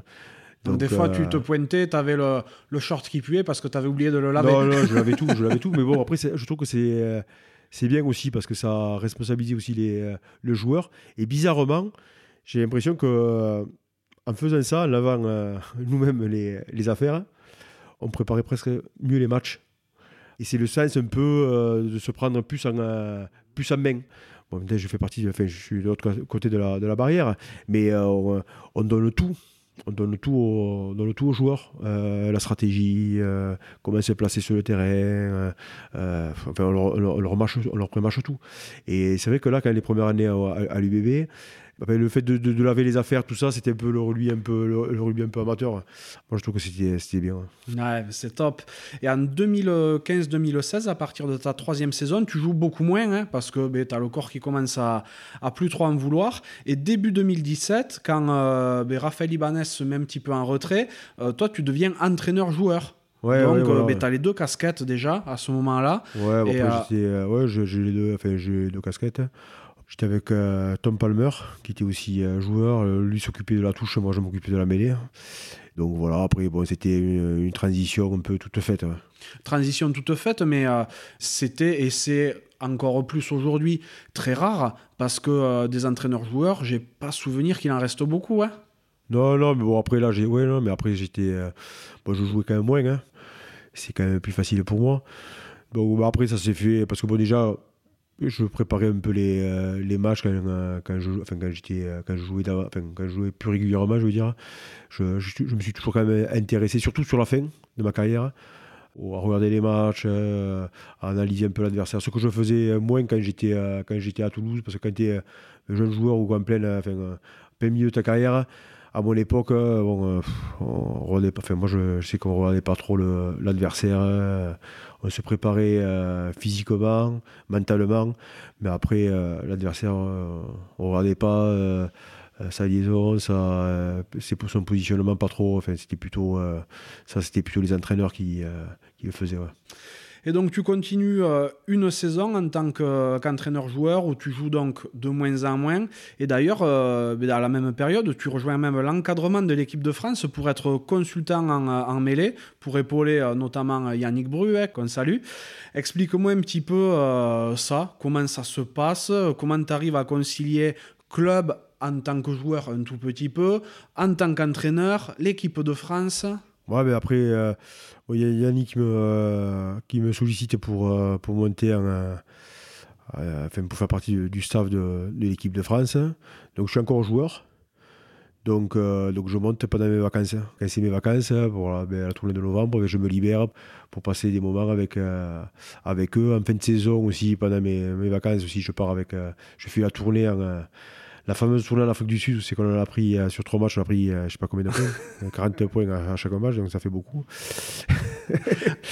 je crois que c'est ça, 40 Ouais, ou ça 50. faisait, c'était, elle a piqué cette Et, tournée. ouais. euh, et donc, euh, et donc je pars. Bon, après, c'est très intéressant pour moi parce que bon, ça me fait quand même enfin, toucher du doigt un petit peu euh, la vie d'un euh, enfin, la, la- la vie d'un staff, le fonctionnement d'un euh, d'un staff. L'équipe de France, donc le, le très haut niveau. Alors j'ai espoir, j'ai espoir parce que normalement euh, je dois faire la Coupe du Monde euh, en 2000, euh, 2019 Mhm. au Japon avec Guy Ouais, enfin, euh, en tant qu'entraîneur, hein. oui, en tant qu'entraîneur. Ouais, Oui, oui, en tant qu'entraîneur. en tant qu'entraîneur. Mais euh, bon, ça se, ça se fait pas parce que Guy, euh, Guy, Guy se, fait, se fait licencier.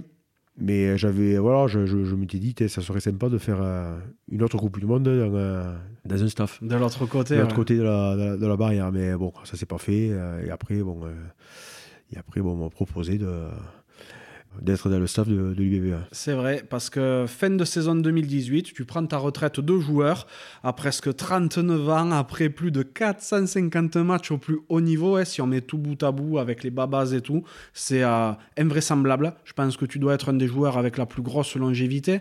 Tu as 20 ans de, de rugby au plus haut niveau. Ouais. C'est euh, c'est incroyable. Tu as été relativement épargné par les blessures, comme tu le disais, un poste qui est très exposé. Comment tu l'expliques Tu as eu une hygiène de vie particulière ou, Ouais, euh, ouais, après, je faisais, euh, enfin, je, je faisais attention à, enfin, à ce que je mangeais. Après, j'ai, jou- j'ai toujours aimé m'entraîner. ouais. Il n'y avait pas de souci. Après, je faisais attention. Après, quand, euh, quand tu as la chance d'être, euh, de jouer en, euh, enfin, en, top, quat- dans- en top, en top 14, mais dans l'élite, euh, être pris en équipe de France, eh ben, tu, euh, tu mets tous, tes moyens, enfin, tous les moyens de ton côté pour, euh, euh, pour essayer de réussir, pour, euh, faire le maximum, pour pas avoir de regrets. euh. Alors, ce qui est bien, c'est que j'ai pas, pas trop de regrets, à part cette Coupe du Monde, cette finale de Coupe du Monde qu'on a, a perdue en, en 2011. Mais sinon, euh, je peux me dire que voilà, j'ai, fait le maximum. Et, euh, je suis content pour, euh, ça parce que c'est quand même des, bons moments, des très très bons moments à vivre. Quand on y est, quand on a un peu de potentiel pour pouvoir euh, être dans, ce milieu et vivre ces, ces émotions, ben, il faut tout faire pour, euh, pour les réaliser parce que c'est quand même euh, des bons moments à vivre. hein. Je me doute. Ta vie a toujours été rythmée par le, par le rugby, par le professionnalisme, tout ça. Quand tu termines ben, en tant que joueur tanky direct, en rentrant dans le staff de l'UBB, t'as pas eu à un moment envie d'avoir un petit sas de décompression pour avoir des week-ends libres un petit peu, avoir, euh, pouvoir profiter par ailleurs ou, euh, Non, de non, suite pas forcément. Non. non, là, je, là, je prends un plaisir euh, autre parce que c'est un peu une, une joie par procuration. hein. Donc ça, c'est pas un truc qui me, qui me paie plus, plus que ça parce que bon, euh, on est ça fait une tributaire un peu de, de la prestation des joueurs et comme je disais tout à l'heure, c'est euh, on fait tout pour eux. C'est pas le staff qui doit passer devant, le, devant les joueurs. Alors après, bien sûr, le staff était quand même important parce que bon, euh, pour mettre un cadre euh, en place, euh, pour amener le groupe, l'équipe au, plus haut niveau. Après, c'est les stars, c'est les joueurs. hein. C'est pas les entraîneurs. hein. Enfin, moi, pour moi, c'est ça. C'est les joueurs. Alors après, on a, fait, on a mis le, le sport professionnel. C'est vrai que maintenant, le manager, le- les entraîneurs sont, surtout les managers, mais sont, sont- très importants euh, dans la politique, dans, euh, dans le message qui, euh, qu'il faut faire passer. Et c'est vrai que le groupe aussi, c'est euh, le- les sports, le rugby, maintenant, est vraiment professionnel. Donc, euh, les joueurs, à tout moment, ils peuvent partir. Donc, euh, garder tout un effectif, concentré sur un, même objectif, c'est sûr qu'il te faut avoir quelqu'un à la tête du, enfin, du club, du, du, du projet, qui puisse amener tout ça. Mais il ne faut pas oublier que ceux qui sont sur le terrain, c'est les joueurs. Et l'équipe de France, on voit bien. Avec l'équipe de France, avec les joueurs euh, qu'on a actuellement, c'est eux les champions, c'est eux les, euh, qui font gagner les matchs. Donc voilà, après, euh, nous, on- peut mettre des choses en, en place, euh, mais après, c'est eux qui vont les valider sur le, sur le terrain. Ah oui, c'est clair. Et puis quand, quand des joueurs, des fois, décident de plus suivre le, le manager, ça se voit vite sur le terrain et le manager, il saute très rapidement derrière. hein. Ouais, ouais, après, en même temps, c'est une facilité aussi, parce que les responsables, c'est aussi, euh, même si c'est les héros sur le, ter- enfin, sur le terrain, hein, Ah oui, il faut aussi qu'ils soient responsables, les- Exactement. les, les joueurs. Parce que bon, c'est facile aussi, derrière le, derrière le groupe, de faire, euh, de faire sauter euh, le manager. Mais bon, après, c'est pour ça que quand on est, on est sur le terrain, c'est, je pense que c'est les, les, les meilleurs moments que tu, tu puisses avoir dans, une, dans une carrière de, de rugby. Et après, le staff, quand tu es dans le staff, tu, tu le vis, les, choses, tu les, tu les vis différemment. Après, c'est préparer l'équipe au mieux, accompagner le, les joueurs le plus loin possible, le, mieux possible. Et après, euh, ce qui est intéressant aussi à voir, c'est le match. C'est savoir euh, ce que tu as, tu as proposé, ce que tu as, mis en place euh, durant la semaine, voir si ça va être bien réalisé le, sur le match. C'est un, peu, c'est, un peu ça le, le rôle de, de l'entraîneur. Ah oui, tout à fait tu as connu le rugby au plus haut niveau en tant que joueur pendant 20 ans. Euh, maintenant, il y a 5 ans, hein, grosso modo, que, tu entraînes. Euh, comment tu juges l'évolution du rugby au sens large du terme, hein, donc euh, tant en termes de jeu que de la professionnalisation, que au niveau de, ben, financier qui va avec la, la professionnalisation, état d'esprit? Ouais, après, disons que le rugby, c'est toujours ça, il n'a pas trop changé. Euh, euh, c'est que bon, il te faut avoir quand même une, cohésion. Euh, il faut bien t'entraîner pour, pour bien jouer. donc, les choses que tu peux faire maintenant pour de, la cohésion, cohésion d'équipe, tout ça, bon, il y a plein de choses, de, de, paramètres qui sont, qui sont rentrés en qui sont rentrés en compte euh, pour construire une, équipe. Donc, euh, on, va faire beaucoup plus de sages qu'à une époque, hein, moi au, début, parce que bon, euh, il y a aussi on se creuse la tête sur le groupe de leaders, le groupe de ci, de là. il y a plein de choses qui se sont. Alors je pense que c'est en parallèle avec ce, que, qui se fait dans le monde de, de l'entreprise. Et comme le rugby maintenant est les professionnels, eh bien, euh, on, fait un peu comme euh, dans le milieu du, euh, milieu du travail. Donc, mais après, les rapports, des fois, sont pas biaisés, mais bon, c'est, je sais pas s'ils sont tous authentiques. alors que peut-être à une époque, ça, ça, il y avait moins de, moins de calculs ou. je, des fois, je me pose la question sur ça, sur tout est bien, tout est, tout est bien planifié, tout est bien, tout est bien cadré. Euh, et, des fois, ça manque un peu de, un peu de folie. Quoi. Des mhm. fois, c'est, euh, ça va dans le sens des, des, dirigeants, euh, du manager, de, des joueurs. tout le monde regarde ses, ses, propres intérêts.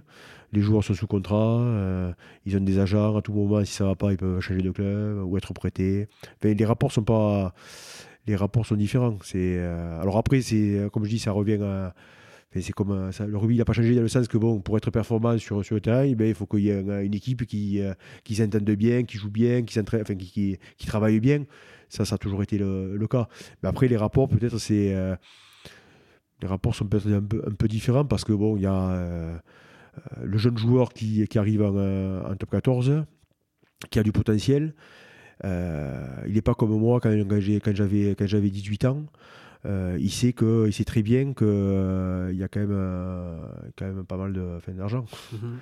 Donc automatiquement, c'est les rapports et donc les, gens aussi de l'entourage le savent. Donc les rapports sont, sont, sont, complètement différents, sont complètement différents avec ça. Et toi, tu n'as jamais senti de décalage entre ta fin de carrière, enfin, entre, entre ce que tu étais toi et euh, les joueurs qui arrivaient? Tu n'avais pas l'impression peut-être d'un, d'un énorme décalage en termes de personnalité? Ouais, si, un, peu, ouais, ouais. Un peu, euh, les personnalités. Euh, moi, j'ai toujours été un peu, parfait, un peu particulier, sûrement, mais, mais le décalage après, enfin, chaque génération. Moi, quand je suis arrivé, quand j'ai commencé à Narbonne, je suppose que moi, j'avais pris des, réflexions par les anciens, ou des fois, bon. Euh, parce que voilà, euh, c'est normal ça. Quand, es, quand tu, tu, côtoies des, euh, des joueurs qui ont, qui ont 36 ans, qui sont sur la, la fin de, carrière et que toi, tu arrives à 18 ans, il y a, y a, un décalage. Ah, il y a une vie d'écart. Hein. Il y a une vie d'écart, c'est donc automatiquement, c'est normal qu'il y, ait un décalage. Mais bon, après, ça fait partie de chaque vie d'équipe. Mmh un des personnages qui a le plus de matchs au haut niveau, hein, comme on le disait tout à l'heure, un des plus gros palmarès du rugby français, une expérience énorme. Euh, mais malgré tout, euh, on te voit très peu dans les médias, euh, alors que d'autres qui en ont fait beaucoup moins, on les voit partout. C'est une volonté de ta part de pas trop apparaître ah je, le je cherche pas le micro. Non non, j'ai toujours été comme ça.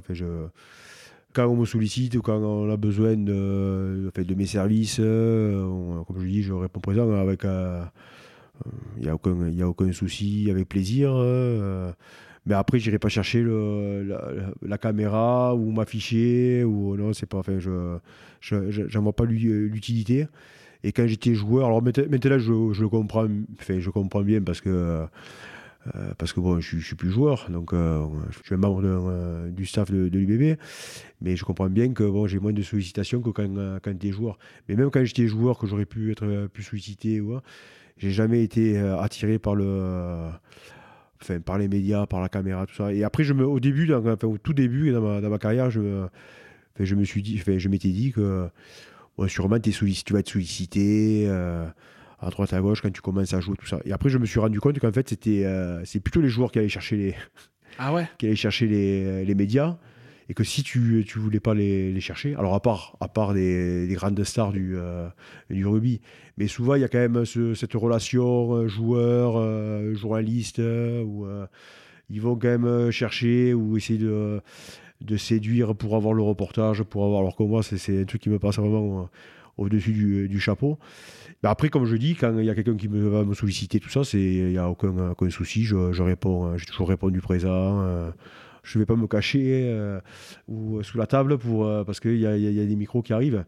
Mais bon, après, ce n'est pas quelque chose que je, que je, que, je cherche. Tu n'as pas besoin de cette reconnaissance pour te sentir légitime dans ce que tu non, fais Non, non, pas du tout. Parce que déjà, je sais pas, quand j'ai quand j'ai commencé à, à, jouer au rugby, c'est pas forcément pour être, euh, pour être célèbre, c'est vraiment pour le, le plaisir du jeu qui qui m'attire. C'est pas le, euh, pas la gloriole hein, ou euh, d'être affiché. Euh, c'est, c'est vraiment pas ça qui, me, qui m'attire. Hein. Ouais. Tu avais une particularité quand tu jouais, on l'a très rapidement soulevé tout à l'heure, c'est que tu étais un pilier polyvalent. Tu pouvais jouer indifféremment à gauche ou à droite, et on sait que c'est deux postes très différents. Hein. Déjà, où est-ce que tu étais le plus à l'aise? Alors plus à l'aise sur les deux côtés, euh, des côtés de la, de la, mêlée. Alors après, des fois, quand il y a des périodes où c'est que tu, tu joues plus à gauche, tu vas prendre plus d'automatisme à gauche, plus à droite, tu vas aussi. Enfin, voilà. Bon, les, après, les règles, d'une part aussi, les, règles ont changé oui. au, niveau de, au niveau de la mêlée. Et puis en, 20 ans de professionnalisme, pour toi, tu as vu une sacrée évolution. Ah oui, j'ai, vu une sacrée évolution. Je sais qu'il y a des. Euh, aujourd'hui, il y a des piliers qui jouent en ce moment qui n'auraient pas, qui pas pu jouer quand j'ai commencé parce que beaucoup plus de distance, euh, euh ça, enfin, ça tapait fort. Et je sais qu'il y, a des piliers qui ne pourraient, pas, enfin, qui pourraient pas jouer, parce que là, maintenant, les, les distances sont, euh, minimes. Donc, euh, de, suite, tu es positionné, tu es américain, donc il y a, moins de, quand même, de mêlées euh, qui s'effondrent. Elles sont plus aseptisées, ces, ces, mêlées. Donc, vu, moi, j'ai vu l'évolution de ce, secteur. Après, au niveau, international, Bon, j'étais, même si j'ai joué à, j'ai joué à droite, j'ai plus fait de matchs à, gauche parce que je pense que par rapport à mon, physiquement, j'étais plus un gaucher à ce niveau. Mais après, pour, euh, pour, le, pour le championnat, pour la Coupe d'Europe, tout ça, j'ai fait les deux. D'ailleurs, j'étais champion d'Europe. Alors, il y avait Benoît Lecous qui, en 2003, Benoît Lecous qui joue pilier gauche. Moi, je suis à droite. Et en, 2000, en 2010, c'est lui qui est à droite et moi, je suis à gauche. Et au milieu, c'est euh, William. Donc voilà, la polyvalence. C'est pour ça la polyvalence, après, le billet, c'est c'est ça qui avait euh, très tôt. Alors maintenant, c'est sûr qu'on on a plus tendance à un gaucher à le laisser qu'à gauche, un droitier qu'à droite, hein, parce que bon, il y a, y a, quand même deux piliers sur le, sur le banc. Mais on voit que même nous maintenant, hein, dans, notre, dans notre équipe, hein, on a des droitiers qui passent à gauche. Euh, alors moins, c'est plus, plus, plus difficile d'avoir un, un, gaucher qui passe, qui passe à droite que l'inverse. Mais bon. Mais bon, après, moi, je, moi, tant que je jouais. Alors après, des fois, c'était dur parce que euh, quand j'étais à, gauche, mais surtout à, droite, quand tu. Euh, euh, il y a eu des, matchs où c'est que ça a été, ça a été compliqué et il faut s'accrocher. Hein. Et, c'est comme ça que tu apprends en fait. Hein. Alors que maintenant, là aussi c'est pareil, le professionnalisme. tu vois, il y a un joueur qui va, qui va faire une, mauvaise, un, mauvais match, mauvaise performance, hop, de suite on le, sort où euh, on va plus le faire jouer. Alors qu'à l'époque, hein, les effectifs étaient moindres. Donc euh, bon, il n'est pas bon le week-end, mais on le, remet. On n'a pas le choix. C'est ça. et c'est comme ça que tu aussi tu, euh, tu te forges, tu apprends. Et... Mais c'est drôle parce que quand tu parles là, je sens une d'un côté une certaine nostalgie de ce que c'était avant le rugby. Oh, pas forcément, c'est pas une nostalgie parce que bon, le, ben, le rugby c'est comme tout, c'est comme la société, ça, ça évolue, donc il n'y a pas de nostalgie. Enfin, y a... mais c'était différent. Pour le coup, tu as quand même très bien su t'adapter à ce que c'est devenu, ce que c'est actuellement. Et aujourd'hui, ben, tu es euh, partie prenante dans une équipe du haut de tableau. Donc c'est euh, c'est ça, qui est, c'est ça qui est drôle. Après, ça, ça a changé. Mais après, le jeu, il a pas. Je veux dire, le jeu, il n'a pas, il a pas changé tant que ça. Si tu as une, une, bonne conquête, si tu es bon en défense, si tu es réaliste en, en attaque, tu, tu gagnes les matchs. Voilà. Après, le jeu à lui-même, après, il y a des choses, ça va plus vite, ça, il y a des choses, bien sûr, qui ont évolué. Mais après, euh, dans l'ensemble, euh, dans le jeu, euh, non. mais après, c'est sûr que les, les, les mentalités ont, ont, évolué. Le fait avec les, aussi les, avec les réseaux sociaux. Ben c'est les rapports sont, pas, sont, sont différents. Mhm. À côté du rugby, qu'est-ce que tu aimes faire dans la vie? Moi, écoute, à côté du rugby, j'aime bien profiter de de ma famille. Après, j'aime bien euh, tout ce qui est en lien avec la, avec la nature. Paysagiste, le jardin, j'aime bien les choses comme ça. Ça, c'est un truc qui me plaît. Euh, euh, la pêche, fait, tout ce qui est en lien avec la, nature me, me, plaît. Et après, j'aime bien aussi me, retrouver avec, avec les amis, la famille, pour faire des, bons repas ou faire des voyages aussi de temps en temps. Après, le sport aussi bien sûr. Faire du sport, en fait. Euh, j'aime bien euh, continuer à m'entretenir physiquement, aller courir. Enfin, j'étais un joueur qui aimait s'entraîner. Et après ma carrière, je continue toujours à, à, aimer le goût, le goût de l'effort hein, physique. Tu te files des petites séances à la salle de muscu qui a juste à côté voilà, avec, euh, avec d'autres membres du staff, on fait ça aussi pour et déjà, c'est bien parce que pour le corps et aussi pour la, pour la tête. Et puis, on ne sait jamais qu'il y ait un petit besoin à droite à un on moment. a toujours l'espoir de, de, de et euh, j'ai mon grand ami Christopher Poulain, que, que je salue, qui m'a dit que tu étais aussi un très, très gros amateur de vin. Oui, oui, alors aussi, j'ai fait, fait ça. Euh, enfin, j'aime bien le, ben, la gastronomie, j'aime bien, le, bien le vin. J'avais, à, une, à une période, j'avais monté. Euh, eh ben, j'exportais du vin euh, en Norvège.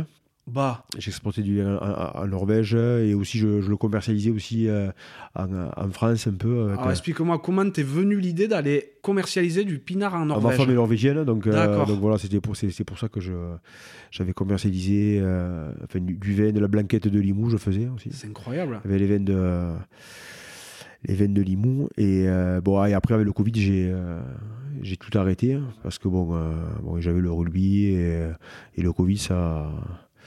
Ça m'a fait tout arrêter. Ouais. Est-ce que les Norvégiens aiment le vin? Oui, oui, les Norvégiens aiment, le vin. Mais bon, après, c'est un, un, milieu qui est quand même euh, hyper concurrentiel. Je ne suis pas le seul à vendre du vin. Il y en a beaucoup qui vendent du vin. Et donc, euh, et donc voilà, il faut être sur les, les salons de dégustation, être sur le, le terrain. il faut que ça soit un métier. Hein. Alors moi, je le faisais par passion. Hein, c'était pas je le faisais par passion. Bon, j'ai eu des, opportunités qui ont fait que j'ai rencontré des gens qui m'ont fait aimer un peu ce, milieu. En plus, c'est un milieu quand même convivial. Donc euh, après, je suis curieux aussi quand même de euh, tout ce qui touche un peu à la, gastronomie, donc euh, et au vin, tout ça, c'était et ça je l'ai fait, je l'avais monté avant de venir à, J'étais encore à, à, Toulouse déjà, avant de venir à, Bordeaux. Hein. c'est pas le fait d'être venu à Bordeaux que je m'étais dit je, vais me lancer dans le, dans le, vin. Mais bon, après, bon, c'était voilà, surtout une, euh, une passion, un loisir. Euh, ça m'a fait, ça m'a permis de rencontrer euh, des personnes ben, que je côtoie encore. Donc c'est pour ça, ça a été, ça a été une, une belle découverte.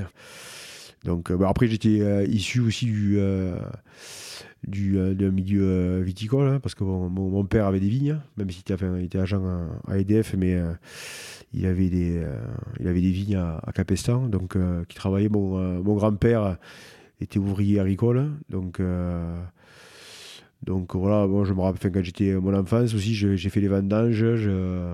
c'est pour ça que j'ai toujours été quand même aussi en lien un peu avec le, le milieu de la, de la, de la terre, de, milieu agricole. Donc, euh, la viticulture, tout ça, c'était quelque chose qui, euh, que j'ai participé, même si, bon, après, je n'ai pas, fait mon, pas fait mon métier ou euh, j'ai pas repris les, les vignes de, de, mes parents, mais, mais bon, j'ai déjà fait, fait des vendanges, j'ai je, je, je, connais ce que c'est. voilà. je, me doute bien. Et euh, mais tu viens de dire que ton épouse était norvégienne. Ouais. Comment vous êtes tombés l'un sur l'autre? Bon, après, à, Toulouse, on, était, euh, enfin, on s'est rencontrés à, on rencontré à Toulouse. D'accord. à, l'aéroport à Blagnac. Voilà, c'est ça. c'est incroyable. Elle faisait ses études là-bas Ouais, elle faisait ses études à, Toulouse. Elle a un lien avec le milieu du rugby ou pas du tout? Non, non, pas du tout. ouais. Elle, bosse dans quoi? Euh, Dans un centre culturel. Euh. Ah ouais, donc rien à voir. T'as des enfants? Ouais, j'ai une fille. Ouais. Elle est branchée rugby, elle? Ben, J'aimerais, mais bon, elle, fait du foot, elle. Ah bon, c'est bien aussi. Elle préfère, le, elle préfère le foot. Ouais, elle a quel âge Elle, le suit, elle a 10 ans, là. Ah oui. mais elle suit, elle suit le, rugby quand même. Elle suit les, euh, ben, les, les, matchs de, de l'UBB. Ouais. T'arrives à mener la petite famille au, match ou elle regarde à la télé? De temps en temps, ouais. Ah, c'est top. T'as beaucoup gagné. Enfin, déjà, t'as beaucoup joué.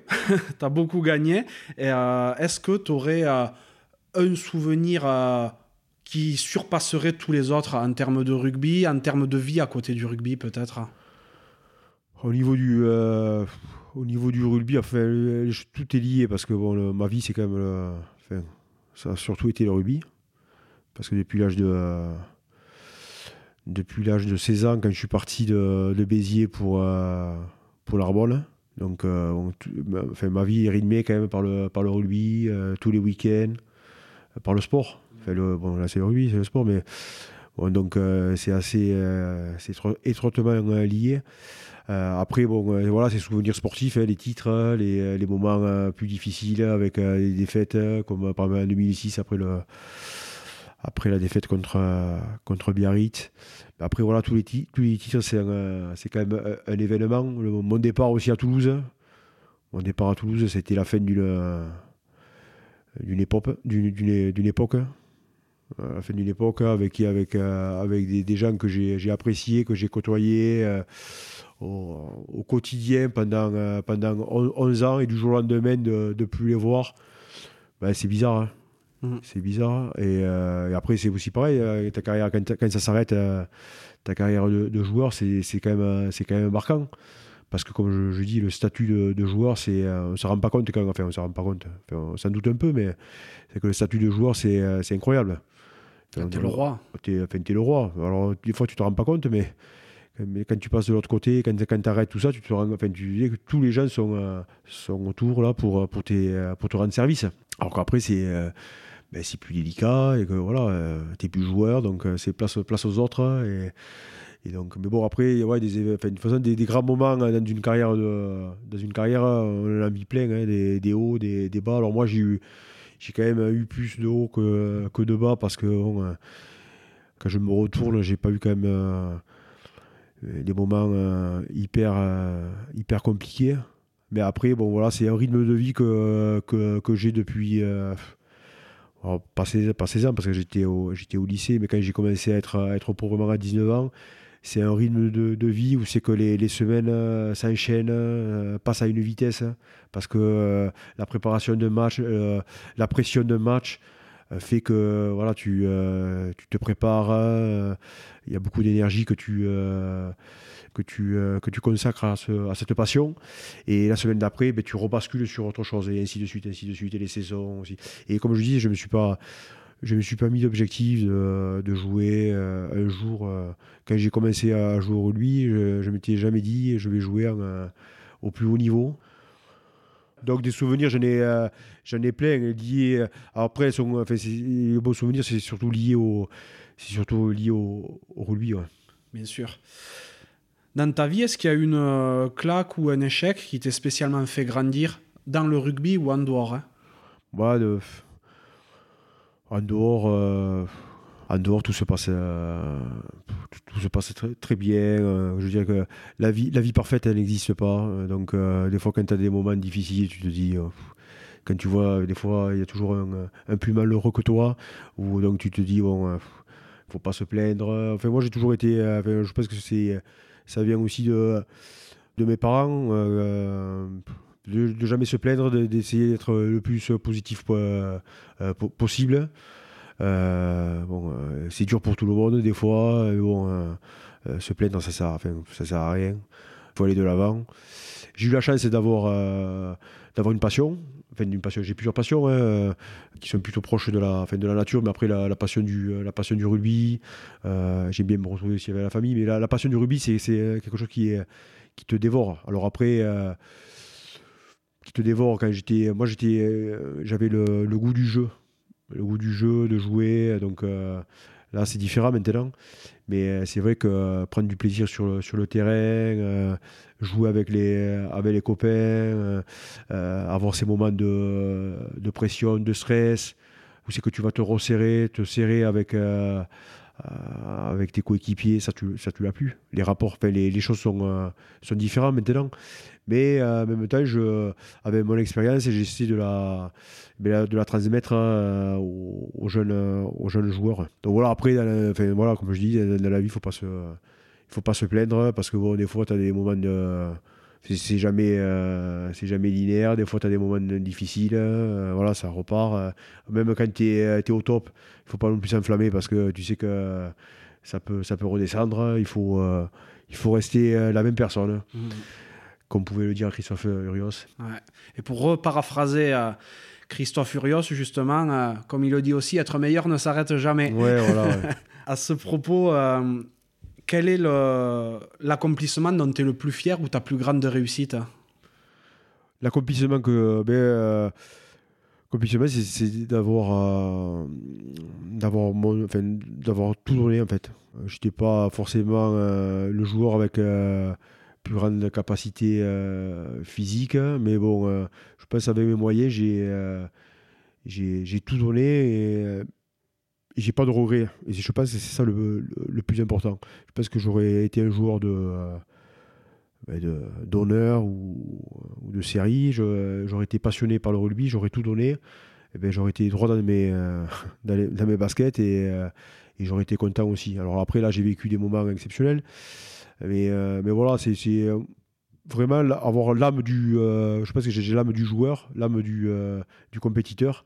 Et euh, de tout donner, de, faire le maximum pour, euh, pour, pour, gagner, les, pour gagner les matchs se donner les moyens de, ben de, de faire le, ma- le maximum pour pas avoir de regrets par la suite. Et ça, je pense que c'est, ma plus grande fierté euh, au-delà, des, au-delà des titres. Et après, les, les rencontres, bien entendu, hein, parce que les rencontres, euh, ce qui est bien quand on fait un sport, un sport collectif, c'est, euh, ben, de vivre des choses avec, euh, avec tes coéquipiers. ouais. Quand tu fais un sport individuel, tu partages moins les choses que quand tu fais un sport collectif. C'est vrai que quand tu gagnes des. euh, quand tu vis des grands moments, ben, tu, tu le partages avec. Et c'est ça qui est le plus important quand même. C'est aussi de, partager les choses euh, dans la vie. Quand même. euh, L'essentiel, c'est quand même de partager les choses. Quand tu vis des, des moments dans une carrière sportive de, de haut niveau et que tu gagnes des, de belles choses, ben, tu, tu les partages avec tes coéquipiers. C'est quand même des moments, des moments rares et, et qu'il faut apprécier. ouais. Ouais, enfin, rare, mais tu as eu la chance d'en vivre beaucoup. Ouais, ouais. c'est ça ce qui est super. Si tu pouvais reparler au petit Jean-Baptiste qui regardait ben, justement peut-être le, le, le rugby à, à Béziers à, à la télé ou qui, ou qui faisait ses premiers pas euh, dans, dans le coin, qu'est-ce que tu lui dirais?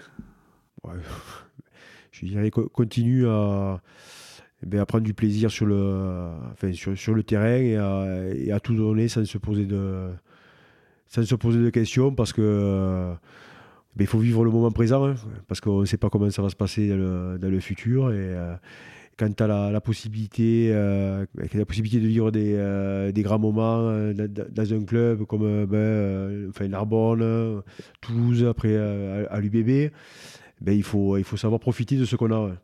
Pas envier les autres euh, ou jalouser les autres, mais euh, plutôt euh, profiter pleinement de ce, de ce qu'on a et tout, et, tout donner sans se poser 36 000 questions ou, ou calculer des choses qui ont, qui ont, euh, qui pas lieu d'être. Donc, c'est un peu ma philosophie de dire qu'on faut pas avoir de regrets dans la, vie. Donc, euh, quand tu as la possibilité, quand tu as un talent ou quand tu as, un potentiel, euh, il faut euh, être le plus sérieux possible pour pouvoir vivre ce que tu dois vivre. Parce qu'après, après, c'est des, des regrets. Et, je pense que quand j'étais jeune, j'ai toujours eu cette, enfin, cette idée en tête de, me surpasser, de faire le maximum. De, quand j'avais la possibilité de, eh ben, de, gagner un titre, ou euh, ben, il faut tout, tout y mettre pour le gagner. Parce qu'après, c'est, voilà, après, c'est, après le temps passe. Après, c'est toujours pareil, c'est une histoire qui se, qui se répète. hein. Euh, pour être performant euh, sur le terrain, eh ben, il, faut, il faut vraiment que ça. ben, il faut vraiment que ta, que ta passion te, te dévore.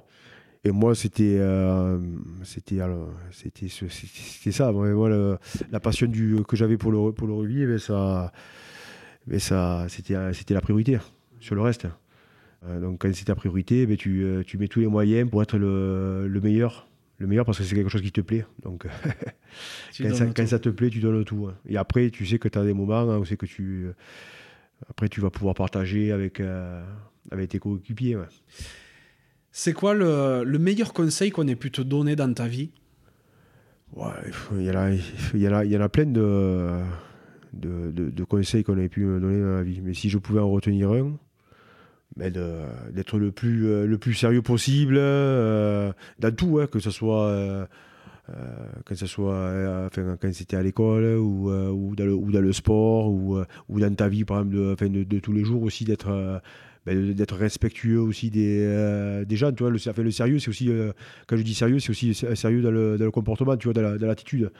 Euh, de ne pas se prendre pour de pas se prendre pour un autre d'être respectueux enfin respectueux des gens et aussi ce qui est important aussi c'est toujours de et eh ben de le, pour moi c'est ça le respect aussi c'est de, ben de parler aux gens de la même façon à tout le monde pas forcément euh, de parler avec euh, quelqu'un de plus ou moins important euh, d'une certaine façon et quelqu'un que tu considères au moins d'une autre façon. de parler d'égal avec, avec les, gens, ça c'est important. Ouais, c'est ce qui me vient à l'esprit. Ah, ça fait beaucoup de choses. tu es heureux dans ta vie aujourd'hui? Oui, oui, je suis. Ouais. Tu vis ta passion comme tu le voudrais, tu fais tout ce que tu aimes Oui, oui, après, comme je dis, il y a toujours rien, elle n'est jamais parfaite. Hein. Après, je suis heureux, je suis heureux. Euh, ça pourrait être, ça pourrait être mieux. Hein, ça pourrait être, enfin, ça, peut toujours être mieux. Mais bon, je suis, euh, dans l'ensemble, je suis, euh, je suis assez satisfait et heureux de, de la vie que je mène aujourd'hui. Hein. Bah, c'est important. J'ai vu hein, en arrivant qu'il y avait pas mal de, de pancartes avec euh, des phrases de motivation, des citations de grands sportifs ou autres. Toi, est-ce que tu as un, mantra ou une citation que tu te répètes souvent le long de, de ta vie? Une, euh, bah, Chaque jour suffit sa, sa peine. Ouais. ça, ça c'est ton. Euh, tes racines agricultrices peut-être qui disent ça. Ouais, peut-être, je sais pas, mais bon, je trouve que c'est une. Enfin, je trouve que c'est bien comme phrase. Dire que c'est, euh, il faut pas non plus faire de, de plan sur la, comète euh, ou. Euh, bon, après, c'est, sûr que c'est, bien d'avoir des objectifs, de se, de se fixer des objectifs. C'est quand je dis ça, je suis pas aussi, je vis pas le jour le jour, hein. mais mais des fois aussi, il faut profiter de de la vie au, quotidien. Et déjà, quand on fait le maximum dans, son, dans son travail au quotidien ou dans sa vie de tous les jours, d'être ben, d'avoir une, une, bonne attitude respectueuse auprès des, auprès des gens, ben, bon, euh, je pense que déjà c'est, déjà c'est bien. Mm. Après, le, après le reste, euh, euh, se donner des objectifs et bon.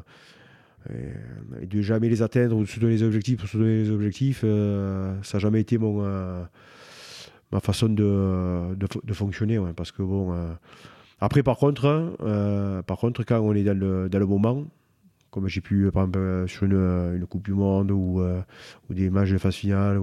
Là, il faut, il faut tout y mettre. Il faut pas, faut pas avoir de regrets. Mais après, je trouve que les objectifs, des fois, c'est, ils sont tellement. Moi, j'aurais pas, pas pu me dire, je vais, je veux, il me faut absolument être international. Il me faut être absolument participer à une Coupe du Monde. Il me faut être absolument être champion de France. Hein. Ça s'est fait, les choses se sont fait progressivement au fil du temps, naturellement. Par contre, quand on est sur le moment, quand j'étais sur une Coupe du Monde, quand j'étais sur euh, des moments euh, importants, eh ben là, il faut, euh, il, faut tout, il faut tout y laisser. Quoi. tout à fait. Quels sont tes rêves aujourd'hui? Ben, Mes rêves, c'est écoute, c'est, c'est de, de profiter de ma famille. Parce que c'est vrai qu'avec le, rythme qu'on a au niveau du rugby, c'est quand on a, des, on a des fenêtres qui s'ouvrent, il faut, il faut en profiter parce que euh, je ne les vois pas souvent. Donc euh, j'essaie d'en profiter au, maximum. Et, après, euh, ben aussi pareil, vivre le moment quand, je ne sais pas combien de temps ça va durer, mais là j'ai j'ai la chance d'être dans un, dans un club ben comme l'UBB. donc c'est quand même pour quelqu'un qui aime, qui aime ce sport, c'est quand même aussi au quotidien d'entraîner, d'être au match, d'essayer d'aider, d'accompagner les, joueurs. C'est quand même gratifiant, c'est quand même jouissif aussi de, voir, surtout quand un joueur t'arrive à, à l'aider, qu'il progresse ou qu'il arrive à, être performant sur, sur, le match. Donc ça c'est quand même chouette à, à voir. Et euh, tu te vois faire ça longtemps, peut-être avoir des, des, responsabilités supplémentaires, devenir manager quelque part Manager, je ne pourrais pas devenir manager parce que manager, c'est pas. Ça vient du fond du cœur. Hein. ah oui, ça vient du, du, fond du cœur parce qu'il faut être, euh, il faut être réaliste. Euh, j'ai pas les capacités pour être pour être manager. Après, euh, après, je peux être manager. Après, je veux dire, enfin, je n'ai pas capacité d'être manager. Un top 14. Après, tu peux être, tu peux être manager dans un autre, ou manager ou dans, une équipe moindre, enfin moindre, dans, dans, une division euh, euh, inférieure. Mais aujourd'hui, manager d'un top 14, il y a tellement de, paramètres à prendre en, compte. C'est c'est c'est compliqué c'est pas un puis la pression quoi bah, la pression, ouais, mais c'est surtout que bon, il faut avoir les, euh, il faut avoir les capacités, il faut, faut se sentir euh, à, l'aise avec le, avec le poste. C'est pas euh, se dire je veux être manager pour, pour l'étiquette. Il faut dire je suis manager, il faut, c'est pas donné à tout le monde, il faut être réaliste. Je pense que manager, tu l'es au fond de toi dès le plus jeune âge. Alors après, bien sûr, tu te formes au fil du temps, tu évolues comme chaque être humain. Mais, mais manager, il faut fédérer, il faut il faut faire la politique. Il, faut, euh, il faut rassembler, il faut, euh, c'est, un métier. Euh, un métier qui est complètement différent de celui d'entraîneur ou, ou quelqu'un qui, qui vraiment. moi, moi, ce qui m'intéresse, c'est surtout le terrain. Après, c'est sûr que le manager, tu vas créer une dynamique de groupe. Alors, c'est intéressant. Moi, je me, c'est intéressant de voir comment, comment ça fonctionne. Comment, mais après, de là à, être à ce poste, c'est euh, c'est pas c'est pas un poste qui déjà c'est pas forcément c'est pas un poste qui m'attire. C'est un poste que je que j'admire parce que c'est euh, c'est beaucoup de, compétences euh, que ce soit rugby prise de parole c'est quelque chose qui est qui enfin, il faut être je suis admiratif de, ça. Mais après c'est pas quelque chose que que, que j'envie. Mhm. alors quand par exemple quand j'étais quand j'étais joueur je voulais être enfin, le meilleur joueur enfin essayer d'être le meilleur le meilleur joueur alors que là, je sais que moi, j'essaie de, me perfectionner dans mon, euh, dans mon approche, dans euh, comment, je vais, comment je vais entraîner, comment, euh, comment je vais accompagner les, joueurs. Mais après, manager un club, c'est une autre. Mhm c'est une autre affaire. C'est euh, c'est complètement, c'est quelque chose qui est complètement euh, différent de, le rôle d'entraîneur. oui, oui. Bon, tu as bien vu euh, ce que c'était les managers de, de, top niveau quand tu étais à Toulouse avec, avec Guino Vest. Tu as vu ici quand il y, a eu, quand y a eu Christophe Urios aussi ce que ça donnait. Donc ça t'a peut-être aiguillé aussi sur ce que tu avais envie de faire et moins envie de faire. Oui, hein. oui, mais après, le, de toute façon, des, oui, oui. Et après, le manager de, de l'époque de, de, Guy euh, évolue aussi. Ah oui. Et pas la même que, que celle qu'on, euh, d'aujourd'hui. Enfin, et ça va évoluer encore et ça va continuer à évoluer. Mais ouais, c'est, des postes qui demandent. Euh, déjà, il faut. c'est, du, c'est 24 heures sur 24, 7 jours sur 7, tout le long de, la, de, de l'année, ça ne s'arrête jamais. Et après, il faut, il faut avoir cette, cette envie de euh, de, fédérer autour de, autour, de, autour de soi, autour d'un projet. C'est, euh, c'est, c'est, moi, j'admire les, euh, les managers. De toute façon, les managers, c'est les postes les plus, les plus recherchés. Hein. surtout, surtout les managers qui ont. Enfin, qui, qui marchent. oui, les bons managers. mais après, bon, les managers, moi, je peux être manager demain, hein, mais bon, je sais pas. Mais je peux être aussi, je peux être manager pour, euh, ah pour l'étiquette, mais je veux dire que je sais pas si j'apporterai euh, mieux que, que l'autre. Je sais pas, mais on pourrait peut-être être surpris. Hein. non, mais je, je, rigole pas parce que tu sais, c'est. Euh, tu as toujours vécu sans objectif. Mais une fois que tu étais devant, tu as toujours donné le meilleur de ce que tu avais. Ah oui, c'est sûr. Après, quand, quand on, me, me, propose le, enfin, le poste ou le. Je me lance totalement là-dedans, mais bon. Ça la, la politique ne m'intéresse pas. Ouais.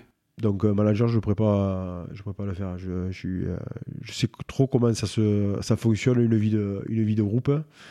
Et je sais que je ne suis, pas, je suis pas fait pour faire des, euh, pour ça. Donc, T'es euh, pas mais assez après, diplomate. je suis pas assez diplomate, je suis pas assez. Non, non, je. euh, mais après, j'admire ce, j'admire les gens qui, qui le sont parce que je sais que c'est, c'est, euh, il faut avoir du, il faut avoir du talent et être habile avec les, avec les gens et, et c'est, c'est remarquable. Qu'est-ce que t'aimerais que les gens dont tu as croisé la route retiennent de toi? Ouais, que retiennent de moi, qu'il a, il est, enfin, qu'il a pas triché, qu'il a tout donné. euh, voilà, que euh, c'est pas, euh, que c'est quelqu'un de d'authentique. C'est pas quelqu'un de, de calculateur ou, ou comme on peut dire de maroulin. Ouais, je vois tout à fait. C'est, mais c'est important ça.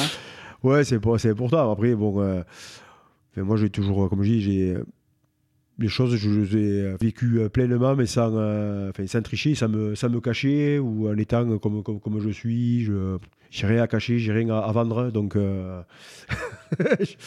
et donc, les gens, voilà, ils savent que quand ils vont m'aborder, je, vais leur répondre no- normalement. que ça soit n'importe qui. je ne fais pas de, de différence entre les, entre les personnes. Donc, donc voilà, c'est euh, c'est surtout ça qu'ils peuvent retenir. Exactement, le même qui que tu es en face. Voilà. On est dans la cravate hein, et il y a la question qui revient à- à- pour tous les invités, c'est à quoi voudrais-tu mettre une cravate? Enfin, moi, si je veux une cravate à, à faire, si en re- restant dans le, terme rubistique. Euh, Ou pas, hein T'es ou pas, obligé. hein. Ouais, c'est vrai qu'il faut- parce que j'ai parlé beaucoup de rubis quand même. Bon, a- a- a- après, après, c'est aussi, c'est aussi un peu l'orientation qu'on donne euh, au podcast, hein, mais tu peux parler de ce que tu veux. Non, bon, après, pff, qu'est-ce que je. Ce qui me vient en, en tête là, de suite, c'est euh, c'est surtout les nouvelles règles chaque année euh, qu'il y a dans le rugby, que- qui sont appliquées euh, à l'extrême par les, par les arbitres, euh, qui embêtent tout le monde en étant poli, qui après, six mois après, sont, ont, ont disparu, C'est vrai. qui font perdre énormément de temps. Alors que je comprends pas, chaque année, ils nous sortent des nouvelles règles. Et, euh, et chaque année, c'est la même chose. On voit que. enfin, Et bon, après, c'est, ils sont obligés de changer des choses qui sont. euh, qui complexifient les. euh, enfin, qui consi- complexifient les, les choses. Là, le- par exemple, le, le, le der- enfin, les dernières règles, c'est le water break Mhm. qui, euh, qui, qui, qui, En ont mis- février, mais ça, c'est en- c'est qui- catastrophique. sont mis en place. Mais c'est c'est ridicule. Mais bon. Après, pour le reste, euh, non, j'ai pas de. Je le garderai pour moi. Ouais. c'est vrai que là, c'est changement de règles. J'ai vu, là, il y a le Super Rugby qui va reprendre. Il y a plein de nouvelles règles. euh, Ouais, C'est-à-dire. le carton, là, euh, le ouais, carton, le ouais. carton euh, qui peut être changé en cours de match. C'est-à-dire qu'après avoir filé un carton jaune, l'arbitre peut décider qu'il va le mettre rouge, en fait. Il y a plusieurs règles comme ça. J'ai pas encore décortiqué, mais c'est vrai que sur le papier, le rugby est un sport assez simple normalement. Mais- mais déjà, simple. Ben, par rapport au foot, c'est quand même. Voilà, par rapport au foot, c'est compliqué, mais bon, l'idée c'est de faire une passe euh, derrière et aller marquer derrière une ligne. Grosso modo, c'est ça, tu vois. Ouais, ouais. Et, putain, et tous les ans, on rajoute des dizaines de règles qui le rendent compliqué à comprendre. Ouais, c'est vrai que même dans le secteur par exemple, de, de- de la mêlée avec le, le break foot, c'est des trucs. euh, Le break foot, est-ce que tu peux euh, expliciter? Eh ben, c'est le, le talonneur là, au, au lié qui doit garder la béquille, euh, le, Ah pied, oui. le, pied de- le pied devant, tu sais. Ok, Et donc dès qu'il le recule, il peut prendre une pénalité. ouais, tout à fait. Bon, alors on prend des. euh, c'est de la, de la air, euh, air scrum. tu peux prendre des, euh, tu peux gagner des pénalités ou, ou per- ou prendre des pénalités sur des choses. En fait, la, la mêlée, elle s'est pas, elle s'est pas jouée. Complètement. Donc, tu as des bras euh, cassés, tu des bras cassés, ouais. c'est, euh, Bon, enfin, c'est comme ça. C'est la, la cravate. Ouais. C'est ma cravate. Eh ben, très bien. C'est vrai que le, le- le rugby devient un sport compliqué à comprendre parfois. Ouais, ouais. Qui est-ce que tu aimerais que j'invite sur un prochain numéro? Ce que j'aimerais que tu invites, c'est. Ah, putain, y a- y a- le problème, c'est que j'ai- droit qu'à qu'à qu'un. Ah, tu peux en dire autant que tu veux, mais moi, moi je, je suis comme, euh, comme un poisson dans l'eau hein, quand Ouais. on me donne plein de noms. hein. Alors, les. Les, euh, les, les, les- les Toulousains. Qui c'est Ouais. que tu as. Oh, à Toulouse, alors je commence à avoir vu euh, Omar Hassan, Grégory Lambollet, Hugo Mola, j'ai peur d'en oublier, Louis-Benoît Madol, Didier Lacroix, Guy Noves. Euh, ah, je dois, je dois en oublier, j'ai honte, mais j'ai pas tout en tête là à l'instant. Alors. euh, ah, tu peux faire. euh, Jean Bouillou. Alors là. Tu l'as fait? Non, je l'ai pas fait, mais j'en rêve. Ah, lui, lui, il va être intéressant à interviewer. Tu as Jean Bouillou que tu peux interviewer. Tu as un qui peut être intéressant aussi, c'est Benoît Le Goult. Ouais, j'en doute pas. Parce que lui, tu vois, on l'entend pas parfois. Non, c'est il- vrai. Il, il est, il est ostéopathe hein, à Biarritz. Ah ben il doit, il doit bien remettre en place. Eh ouais, ouais. Et un que tu pourrais aussi, euh, qui pourrait être aussi intéressant, euh, c'est Marreno. J'ai vu qu'il a repris le, le club d'Aubenas. D'accord. Ça aussi, ça pourrait être intéressant. Ah ça. ben oui, ce sera avec joie. Un- un, euh, ça peut être. parce que voilà, les Bordelais, bon, tu, tu- tu les as fait et refait. J'en ai fait quelques-uns. Après, euh, après moi, tu sais, je suis. Rémi, je suis- fait. euh, Ouais, Nance, Boulou, euh, Maxime, Lucu. Euh, Ouais, t'en as fait un paquet. Laurent Delboulbès. Ouais, t'en as fait, t'en as fait, euh, Ouais, t'en as fait à l'appel. Ah, tu peux faire, euh, tu peux faire, je pense, Jean, Marc et, et Benoît Lecoultz. Ben, avec joie. Bon, eh bien, je pense que je vais bientôt retourner faire un petit tour du côté de, de Ernest Ballon. Jean-Baptiste, merci beaucoup. ouais, c'est, c'est, j'ai envie de dire presque déjà terminé, même si Ouais. ça a duré assez longtemps, mais j'ai, j'ai rien vu passer. C'était trop bien. Mille fois merci pour, pour ce moment. Je le répète à l'envie, hein, mais c'est, toujours un régal de venir à, à la rencontre euh, d'anciens piliers euh, qui, qui ont euh, une vie comme la tienne. Tu as une, une carrière incroyable. Fait, quand je dis d'anciens piliers, je, je ne vais pas voir que des piliers, qu'on soit bien d'accord. mais j'ai une sensibilité prononcée pour ce poste, on dira. Donc c'est vrai que tu as une, une carrière complètement folle, une vie aussi euh, ben, super intéressante. Tu es ultra discret malgré le fait que tu sois un... un monstre de ce sport et donc je trouve ça, je trouve ça génial. Euh, je vais te souhaiter énormément de réussite pour la suite, autant euh, ben, évidemment avec, euh, avec l'UBB que euh, surtout dans ta vie personnelle. C'est important. Mais merci, merci beaucoup. hein. C'est sympa d'avoir pensé, à- pensé à moi. J'ai- J'espère qu'on aura l'occasion de se recroiser bientôt. Ciao Jean. Oui, j'espère. Ciao Jean-Baptiste. Ciao. Merci d'être encore là et d'avoir écouté cet épisode jusqu'au bout. J'espère vraiment qu'il vous a plu. Si tel est le cas et que vous souhaitez soutenir un podcast totalement indépendant, n'hésitez pas à rejoindre le club La Cravate en adhérant via le lien que vous trouverez en description de l'épisode. Et comme d'hab, n'oubliez pas d'aller noter le podcast 5 sur 5 sur Apple Podcast, Spotify ou la plateforme où vous l'écoutez et à le partager autour de vous. Si vous me cherchez, vous trouverez facilement La Cravate sur Instagram et sur LinkedIn. A très bientôt pour un nouvel épisode de La Cravate.